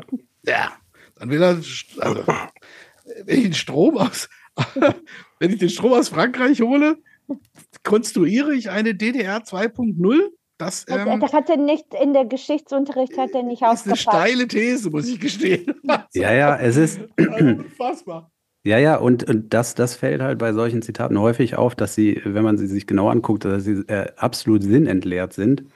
Und ähm, ich habe euch versprochen, der, äh, dieser Energieexperte Stefan Holzheu von der Uni Bayreuth, ähm, den äh, äh, kotzt das halt auch ziemlich an und der hat eigentlich ähm, hier in einem Interview mit der Süddeutschen Zeitung äh, ganz, ganz gut, äh, relativ äh, zackig auch äh, gesagt, ähm, wie schwachsinnig das ist. Es ging ja damals um diese drei Atomkraftwerke, ja, die, ja. Ne, diese Restlaufzeit, um die ging es. Und da wurde so getan, als ob sozusagen das Überleben, das energiepolitische Überleben Deutschlands an diesen drei Atomkraftwerken äh, hängt. Ähm, und äh, jetzt haben die den gefragt, wie viel ist das denn? Ne? Und dann, dann hat er gesagt, ja, das ist, das ist gar nicht die Welt, das sind, das sind äh, gerade mal zwei, vielleicht zweieinhalb äh, Gigawatt an, äh, an Leistung. Ähm, und das ist äh, tatsächlich nicht viel. Also wenn man das mal in Relation setzt, äh, äh, zweieinhalb Gigawatt, das ist ungefähr so viel wie, äh, wie, wie der Marty McFly brauchte, um einmal äh, mit dem DeLorean zurück in die Zukunft zu kommen. Der, der Ben hat, hat da auch äh, ein Audio zu. This sucker's electrical, but I need a nuclear reaction to, to generate the 1.21 gigawatts of electricity. 1.21 gigawatts! 1.21 gigawatts!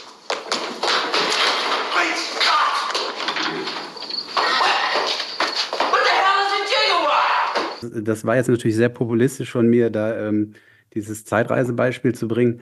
Aber ähm, der sagte, das ist überhaupt nie das Problem gewesen. Diese zwei, zweieinhalb äh, äh, Gigawatt äh, der, dieser drei, zwei, drei Atomkraftwerke ähm, zu kompensieren. Ähm, das sei überhaupt kein Problem gewesen, das hinzubekommen mit den Ressourcen, die wir hier in Deutschland haben. Das, das Problem sei ein ganz anderes gewesen, was wir jetzt äh, auch hier hat erklärt mit der ähm, Strombörse, äh, was, was, was von wo ganz anders herkommt, das Problem, nämlich, äh, äh dass damals im Sommer 23, da waren ja die französischen Atomkraftwerke plötzlich alle vom Netz wegen der Trockenheit, weil die sich nicht mehr, weil die nicht mehr ordentlich gekühlt werden konnten. Und da war dann die Sorge, dass wenn die nicht wieder ans Netz gehen, dann kaufen die Franzosen bei uns so viel Strom ein, gegebenenfalls, dass wir dadurch in eine Knappheit kommen. Wobei uns ja. da dann auch die zwei, zweieinhalb Gigawatt von den Atommeilern äh, gegebenenfalls auch nicht geholfen hätten. Also ähm, der ist jedenfalls ziemlich gefrustet darüber, der, der Herr Holzheu, und sagt, über, er ärgert sich über ähm, äh, Politiker, die das behaupten, dass da quasi großflächige Blackouts drohen. Ähm, und er sagt, und das finde ich jetzt nochmal einen zentralen äh, Punkt, wo ich auch nochmal eure Meinung zu haben möchte.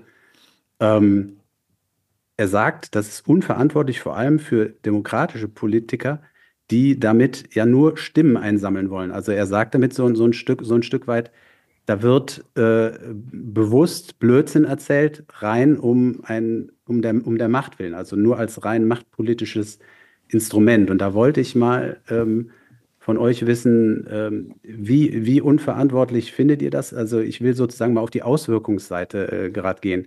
Ich, ich will dir etwas das, sagen über die Auswirkungen, aber ja, beende noch den Satz. Ja, ich beende den Satz.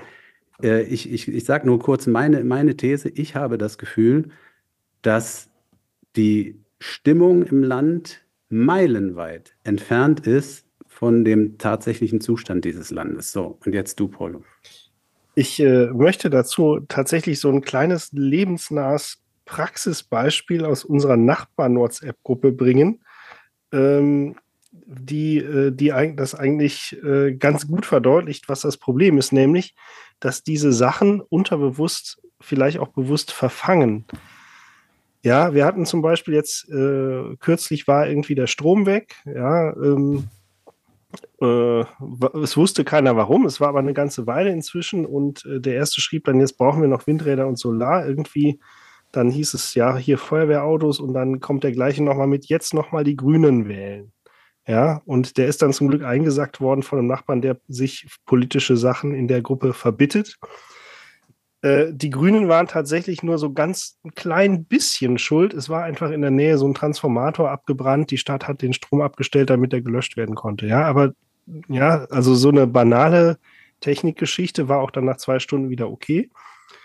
Aber äh, so dieser, ne, die, das ist dann auch der, der Populismus äh, des, des kleinen Mannes, ja, weil äh, erstmal gegen die Grünen wettern, ohne dass man weiß, was jetzt überhaupt Sache ist. Ja, weil Strom schlecht, grün wird halt assoziiert weil irgendein Horst das vorgekaut hat. So. Genau. Haben die anderen noch eine Meinung hier zu der, welche Auswirkungen äh, hat das? Wie, wie, wie schlimm oder nicht schlimm äh, ist dieser aufkommende Populismus, der sich ja irgendwie doch sehr ausbreitet? Mm, ich finde, dass, also eigentlich, wenn man sich so überlegt, gut, vielleicht ähm, ist die Brille, durch die Politik sehe, dadurch geprägt, dass ich lange Zeit in der Politik gearbeitet habe und auch noch aus einem Land komme, wo Politik nichts Gutes gemacht hat, seit Jahrzehnten sozusagen. Ähm, wenn man sich fragt, was ist denn jetzt eigentlich das, was Politik macht oder wofür macht man Politik, dann gibt es eine einfache Antwort, um Stimmen zu sammeln.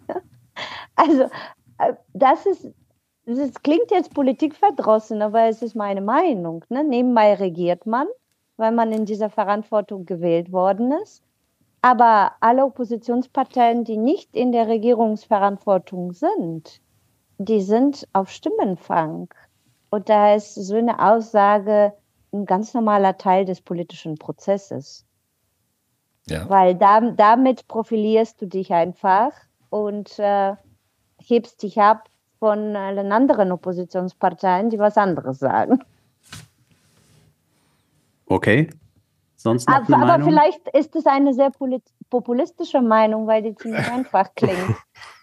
Ich, habe da so ein bisschen ein Problem mit, weil ich denke, ähm, also man leistet, also dass man natürlich im Prinzip Dinge aus seiner Sicht oder von seiner Haltung positiv darstellt, geschenkt. Das macht jeder, das mache ich auch, wenn ich irgendwie von irgendwelchen Dingen erzähle und dann ist es immer ein bisschen geschönt und fein. Ähm, wir sind hier halt, und das ist halt was, das ist so eine Entwicklung, die ist mir in den letzten Jahren bewusster geworden oder mehr aufgefallen, ähm, dass viel dreister gelogen wird und völliger Unsinn erzählt wird. Also überhaupt nicht mehr faktenbasiert. Und das finde ich so ein bisschen, ähm, da finde ich, ist irgendwann sind dann Grenzen überschritten, dass man sich im Prinzip Fakten mal interpretieren kann in die eine oder andere Weise oder Ergebnisse von irgendwelchen Zahlen. Das ist nichts Neues und das ist auch in Ordnung. Ähm, äh, aber wenn äh, hemmungslos gelogen wird oder Stuss erzählt wird oder ganz bewusst auch völlige Nebelkerzen geworfen werden, nur um ein paar Stimmen zu fangen, ähm, dann braucht man sich tatsächlich nicht zu wundern, wenn das dann Politikverdrossenheit erzeugt oder verstärkt. Das heißt dann, ähm, das ist so einer der Effekte, dass dann ähm, ähm, äh, da, wie gesagt, man, glaube ich, schlecht beraten ist, ähm, zu stark in diese Richtung zu gehen. Weil irgendwann kommen wir dann an den Punkt, und das ist dann möglicherweise das, was in den USA, ich bin jetzt kein, wie gesagt, da mögen mir ähm, Politikwissenschaftler, die das lang und breit in den USA auch ähm, schon erforschen und über, immer wieder überprüfen. Aber ähm, das scheint mir in den USA einfach noch mehr diese Zuspitzung, diese, es gibt nur zwei Parteien. Und wer nicht für mich ist, ist gegen mich. Das ist quasi, ähm, wer gegen mich ist, ist böse oder ist einfach, dass dieses immer mehr so ähm, um sich greift und immer mehr diese Lager, diese, dieses Spalten, also nicht dieses zusammen sich irgendwie versuchen zusammenzuraufen und miteinander zu diskutieren und von mir aus einen Kompromiss zu finden, sondern einfach nur spalten, abzutrennen. Ihr seid anders. Und ähm, das finde ich tatsächlich einen sehr schwierigen Prozess und das sind so, dem leisten solche Dinge Vorschub. Ähm, und da weiß ich auch nicht, und da bin ich auch äh, bei dir, Prolo, wenn da in deiner Nachbarschaftsgruppe dann irgend, irgendein Honk halt irgendeinen Unsinn erzählt, der, wie gesagt, völlig jenseits von Fakten ist, aber Hauptsache, es wird mal rausgehauen, weil es letzten Endes eine Meinung ist, die er vielleicht diffus hat. Ähm, das ist halt tatsächlich ähm, was anderes. Und das ist sehr, sehr schwierig. Ähm, und da finde ich, wird im Moment an ganz vielen Stellen, äh, spielen auch die Medien eine Rolle völlig unzweifelhaft, ähm, äh, wird im Moment sehr viel, ja, sehr, ja, wie soll ich das formulieren? Also sehr viel Mist gemacht, der fatale Folgen haben kann und der solche negativen Auswüchse und dieses Spalterische und dieses Trennende und dieses Ablehnen von Anderssein und so weiter in allen Gesellschaften, auf allen gesellschaftlichen Ebenen und auch in der Politik irgendwie ähm, forciert. Und das finde ich tatsächlich sehr, sehr schwierig. Ähm, ja. Ich erwische mich selber manchmal dabei, dass ich dann äh, denke, ach, der ist von der Partei und schon hat er, hat eine komplette Schublade weg. Also ja. ähm, da gibt's ja auch, also nicht jeder in, in einer Partei steht ja für exakt die gleiche Meinung oder Aussage. Und ähm, früher hatte man in den großen Volksparteien, die es jetzt so nicht mehr gibt, auch ja linken Flügel, moderaten Flügel, rechten Flügel, was auch immer, keine Ahnung. Ähm, und ähm, das ist im Moment ist das alles so grässlich, weil es sich alles immer unterteilt und sofort absondert. Das finde ich ganz schwierigen Prozess. Im Kleinen wie im Großen. Also das gibt es auf allen Ebenen. Ja, also ja. Populist wirst du nicht mehr mit deinen Sätzen. Ich wollte auch gerade sagen, leid. du machst hier den Sommer, äh, halt mal die Uhr hoch. Höchstens noch, ja, da, du musst tatsächlich direkt als Diktator einsteigen. Also so eine Franco-Rede kannst du damit ja. jederzeit ich, ich würde, ich würde nämlich gerne den Ball mal zu Totti spielen. Die hat uns hier drei Populisten ah. versprochen. Und Wie, wir haben äh, bisher nur den Boyko und den äh, Silvio gehabt. Ben, ich wollte das gerade gerade noch ganz ein, mit, mit, mit einem. Hast du das jetzt nicht in extenso ausgereizt? Hast du immer noch nicht genug? Meine Güte. Ich habe doch gar nicht viel geredet. Das war der Beef. Mein Gott. Silence! Ich will, ich will nur ganz kurz. Das ist doch jetzt eine Abgrenzung, eine populistische. Jetzt ist doch hier wieder. Redezeit ist doch nur ein subjektives Empfinden. Ja, außerdem habe ich, hab ich doch am Redezeit-Zertifikatehandel von Ben Kaufst heute ein Drittel seiner Redezeit gekauft. Ja, ich merke das schon. Aber wir sind jetzt bei anderthalb Stunden, ne? nur dass ihr es wisst. Ja, ich will es ich will's ja nur kurz abrunden. Ich bin äh, der Meinung, äh, wie der Beef, ja, wenig überraschend. Ich finde es halt, äh, dass es auch völlig in eine falsche Richtung läuft.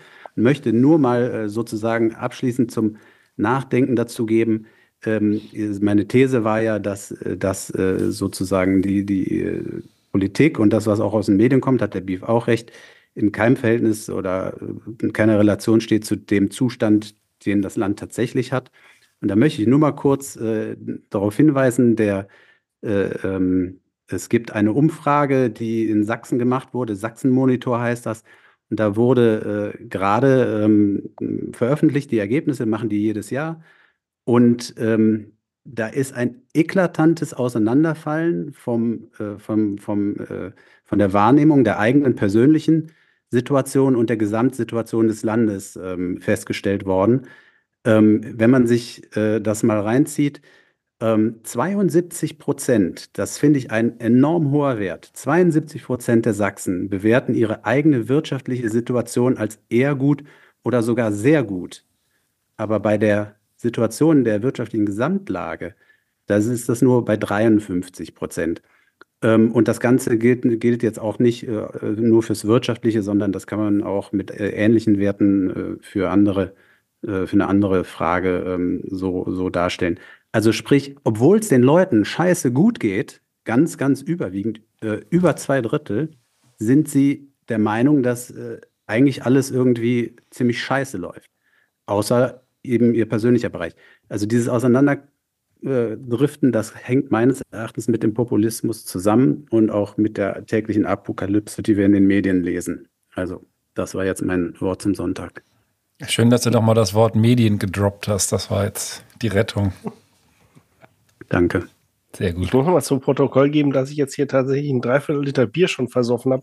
Das ist echt lecker das Problem ist, ich wusste, dass es so weit kommen würde. Ich habe dieses schöne Bier gekauft im Urlaub in Frankreich und äh, dachte mir, was ist denn, oh, wenn mir das schmeckt, dann kann ich ja gar keinen Nachschub mehr organisieren. Und jetzt sitze ich hier. Ja, dann müssen wir mal hier für die, äh, für die Hörerinnen und Hörer die äh, Marken sagen, weil wir machen ja immer so ein, äh. so ein eingeklinktes Biertasting. Bei mir, wie gesagt. Brasserie du Mont Blanc. Äh, das oh, ist ja so ein IPA. Und ihr habt das letztes Mal, wie gesagt, verschmäht, weil es 30 Prozent runtergesetzt war im Supermarkt. Es ist aber wirklich sehr lecker. Stéphane, enchanté. Ja. Avec mon pastis. Ja. À Go.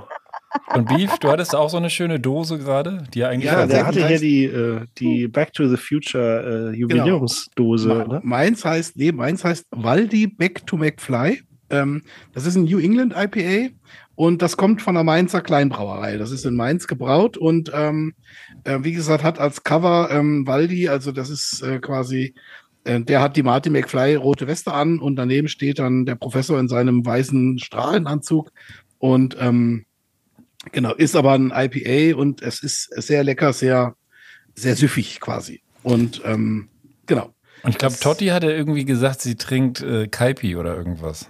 Pastis. Pastis. Franzosen-Kaipi. Franzosen-Kaipi, alles.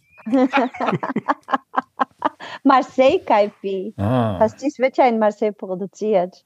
Sehr gut. Ist das so ein regional geschütztes Produkt? Yes. Nee, oder? Es kommt von der Marke Ricard. Genau. Okay. Ach, da gibt's, das ist äh, sozusagen das Markenprodukt. Von Marseille tatsächlich. Ja. Es gibt ja auch ein, ein Pastis-Museum in Marseille. Hm. Genau. Hm. Familie Ricard stammt da aus der Ecke. Ne? Die haben da unten auch Inseln ja. und alles. Also das ist schon eher auch, wie soll ich sagen, SUV-Fahrer. Also. Viel Trinker, würde ich sagen. Okay, ist denn Herr Monsieur Ricard jetzt der dritte Populist oder gibt es da noch jemand anderes? Nein, ich habe, ich habe jetzt ein, ein Buchcover mitgebracht, weil ich dachte, wir sprechen ja über Medien. Ja. Und wir sprechen ja nicht nur über Zeitungen oder Podcasts oder Internet, aber äh, manchmal auch über Kinderbücher. Mhm.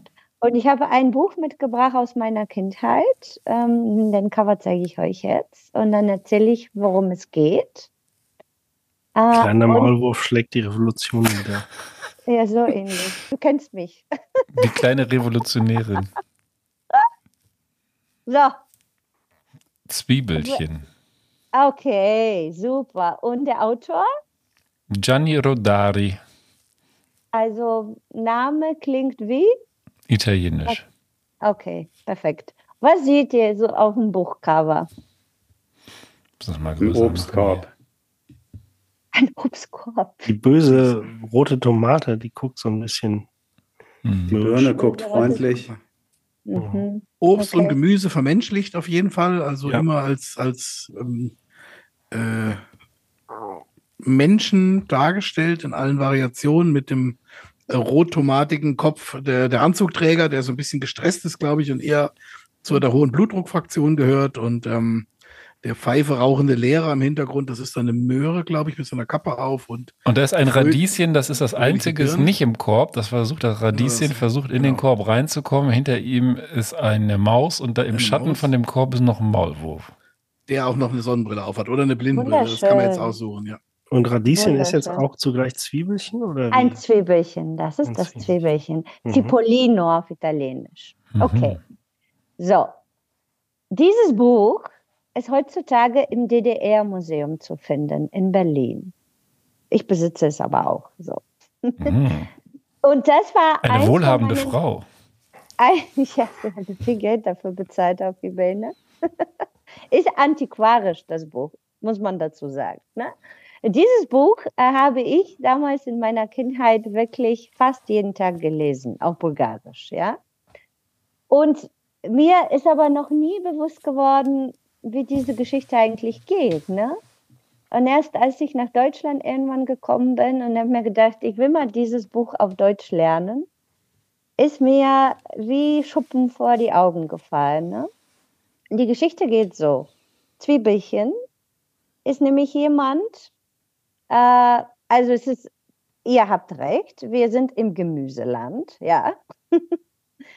und äh, das spielt in einer Stadt, in der sinnlose Regeln die Bevölkerung unterdrücken.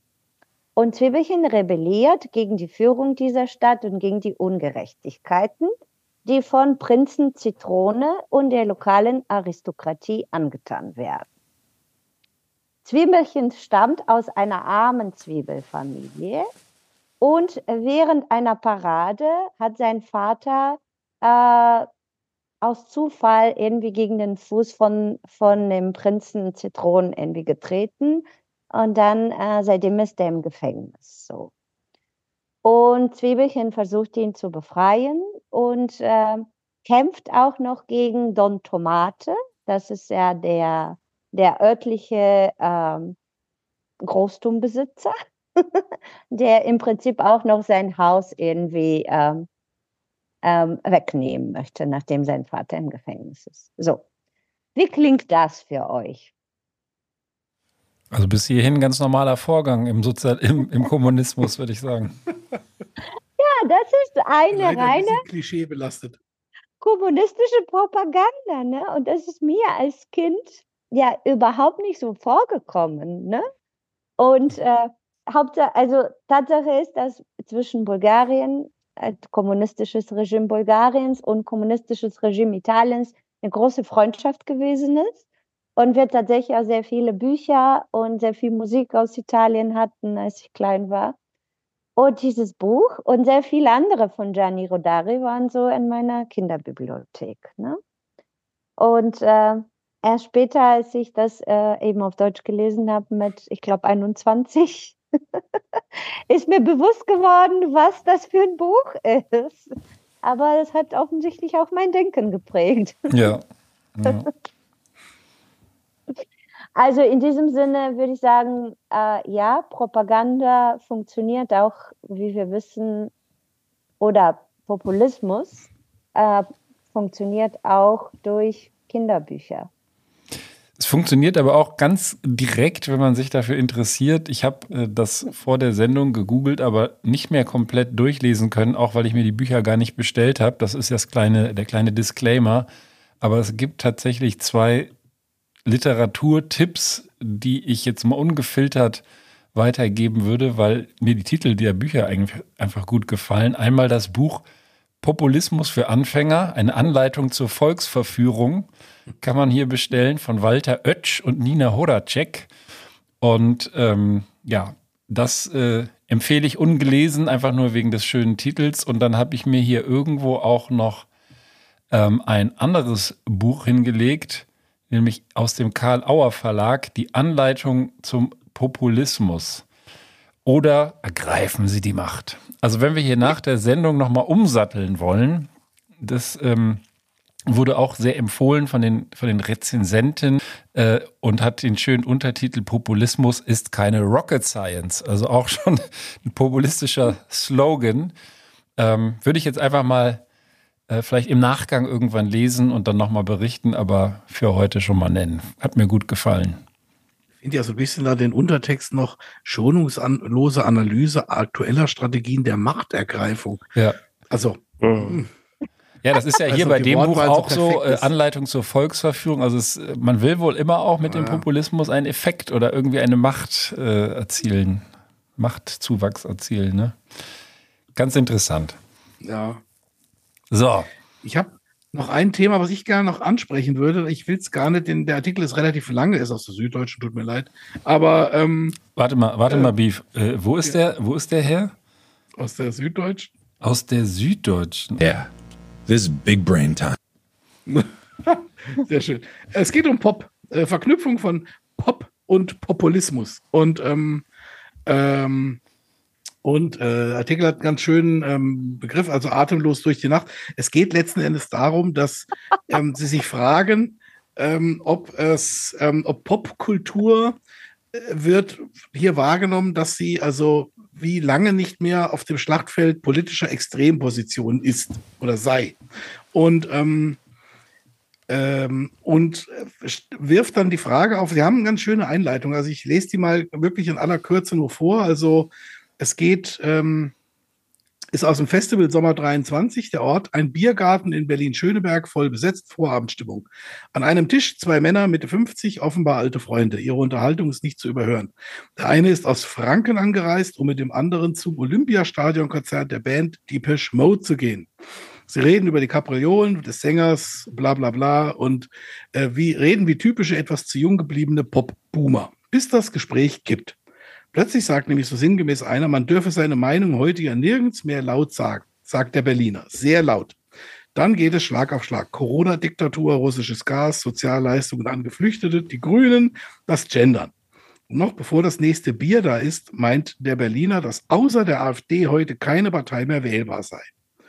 Und da fragen die sich jetzt halt, intuitiv erscheint das ja eigentlich als Widerspruch. Also eine Geisteshaltung, die sich mit diesem ganzen völkischen und diesen ganzen äh, anderen Firlefanz da rückwärts, gerannt, äh, rückwärts gewandten Idealen, rechtspopulistischer Politik, wie das hier benannt wird, ähm, äh, identifiziert und auf der anderen Seite tatsächlich ein, Sie beschreiben das hier so ein bisschen vielleicht auch übertrieben, grenzensprengendes, viel perspektivisch im Kern freiheitlich und emanzipatorisch gesinntes wie Popkultur. Und ähm, da fragen Sie sich, wie das zusammengeht. Und das finde ich tatsächlich eine ganz spannende Frage, weil das, also gerade so Popkultur im weitesten Sinne, haben ja am Anfang auch alle oder von uns wissen was und auch bei dir, Totti, du hast ja auch gesagt, du hast auch Musik und dies und jenes und alles. Und ähm, also Kultur im weitesten Sinne wird ja wahrgenommen und aufgenommen. Und ähm, das ist dann schon spannend, warum dann ähm, die Mode, die jetzt ja irgendwie auch nicht im Verdacht stehen, da irgendwie äh, rechts, eine rechtsunterstützende Partei zu sein oder sonst irgendwas. Ähm, äh, und in letzter Zeit haben sich ja auch, und das treibt, treibt ja dann auch solche Blüten, dass jetzt ja unter anderem also auch Helene Fischer und Florian Silbereisen, Udo Lindenberg werden hier zitiert, sich ja kürzlich erst ganz deutlich positioniert haben. Auch gegen ähm, über ihren bisherigen Gewohnheiten, weil gerade so diese ganz erfolgreichen Stadionmusiker haben sich tatsächlich in den letzten Jahren wenig politisch geäußert, um sich einfach auch, glaube ich, nicht anzuecken. Und wie sie es hier schreiben, also rein statistisch, wenn jemand Konzert vor 80.000 Leuten gibt, sind da statistisch auch ein paar AfD-Wähler drin. Und ähm, also, also darf ich mal ganz kurz einhaken, was ich, also du hast natürlich jetzt nur die Einleitung gelesen, aber ja. Nur weil so zwei Typen im Biergarten nee. zum Depeche Mode Konzert gehen und danach irgendwie AfD-Propaganda von sich geben einer oder davon. einer, mhm. sehe ich noch nicht den zwingenden Zusammenhang zu meiner Lieblingsband Depeche Mode. Also das war, ist halt. Depeche Mode war ein Zufall. Also. Ja, oder ich glaube, die, die, dem, die hören wahrscheinlich auch seitdem nichts anderes, weil dieses neumodische Zeugs, also alles ab 91, ja scheiße ist. Nee, ja. die Idee ist die Frage, und die finde ich schon spannend dahinter, ist, ähm, wie passt das zusammen? Weil Deepish Mode und so. Ja, gar nicht, weil es Zufall ist. ja, weiß ich nicht. Also gibt ja schon relativ viele erfolgreiche und also das, das ist so ein bisschen, weiß ich, es ist ja aktuell auch so, ich meine, das sind ja so die, die, die amerikanischen Irrungen und Wirrungen, dass jetzt die Republi Republikanische Partei ja in Taylor Swift ähm, quasi vermutet oder, oder kolportiert, sie sei eine CIA-Agentin, weil sie offensichtlich tendenziell eher zu Demokraten und zu Joe Biden als Unterstützerin gerechnet wird und natürlich mit ihrer ähm, Social Media Power. Swifties, Swifty Power. 350 Millionen Followern natürlich eine gewisse mediale Macht darstellt. Wenn sie sagt, Wobei, ja, das finde ich schon irre irgendwie, dass da solche Verknüpfungen und solche Zusammenhänge gezogen werden. Ja, Amis, aber bei denen sind jetzt mittlerweile auch Leute irgendwie verunsichert, weil sie merken, dass sie bei American Idiot mitgemeint waren von Green Day. Meinst du, hat endlich mal einer den Text zu Ende gelesen oder mal richtig verstanden? Mutmaßlich. Sehr geil, ja, das kann natürlich sein. Also wie die, wie die Verbindungen da jetzt bei Depeche Mode sind, das kann ich jetzt überhaupt nicht beurteilen. Mir ist nur aufgefallen, weil du Udo Lindenberg genannt hast. Ähm, also auch ein guter der, Freund von dir. Auch ein guter Freund von mir.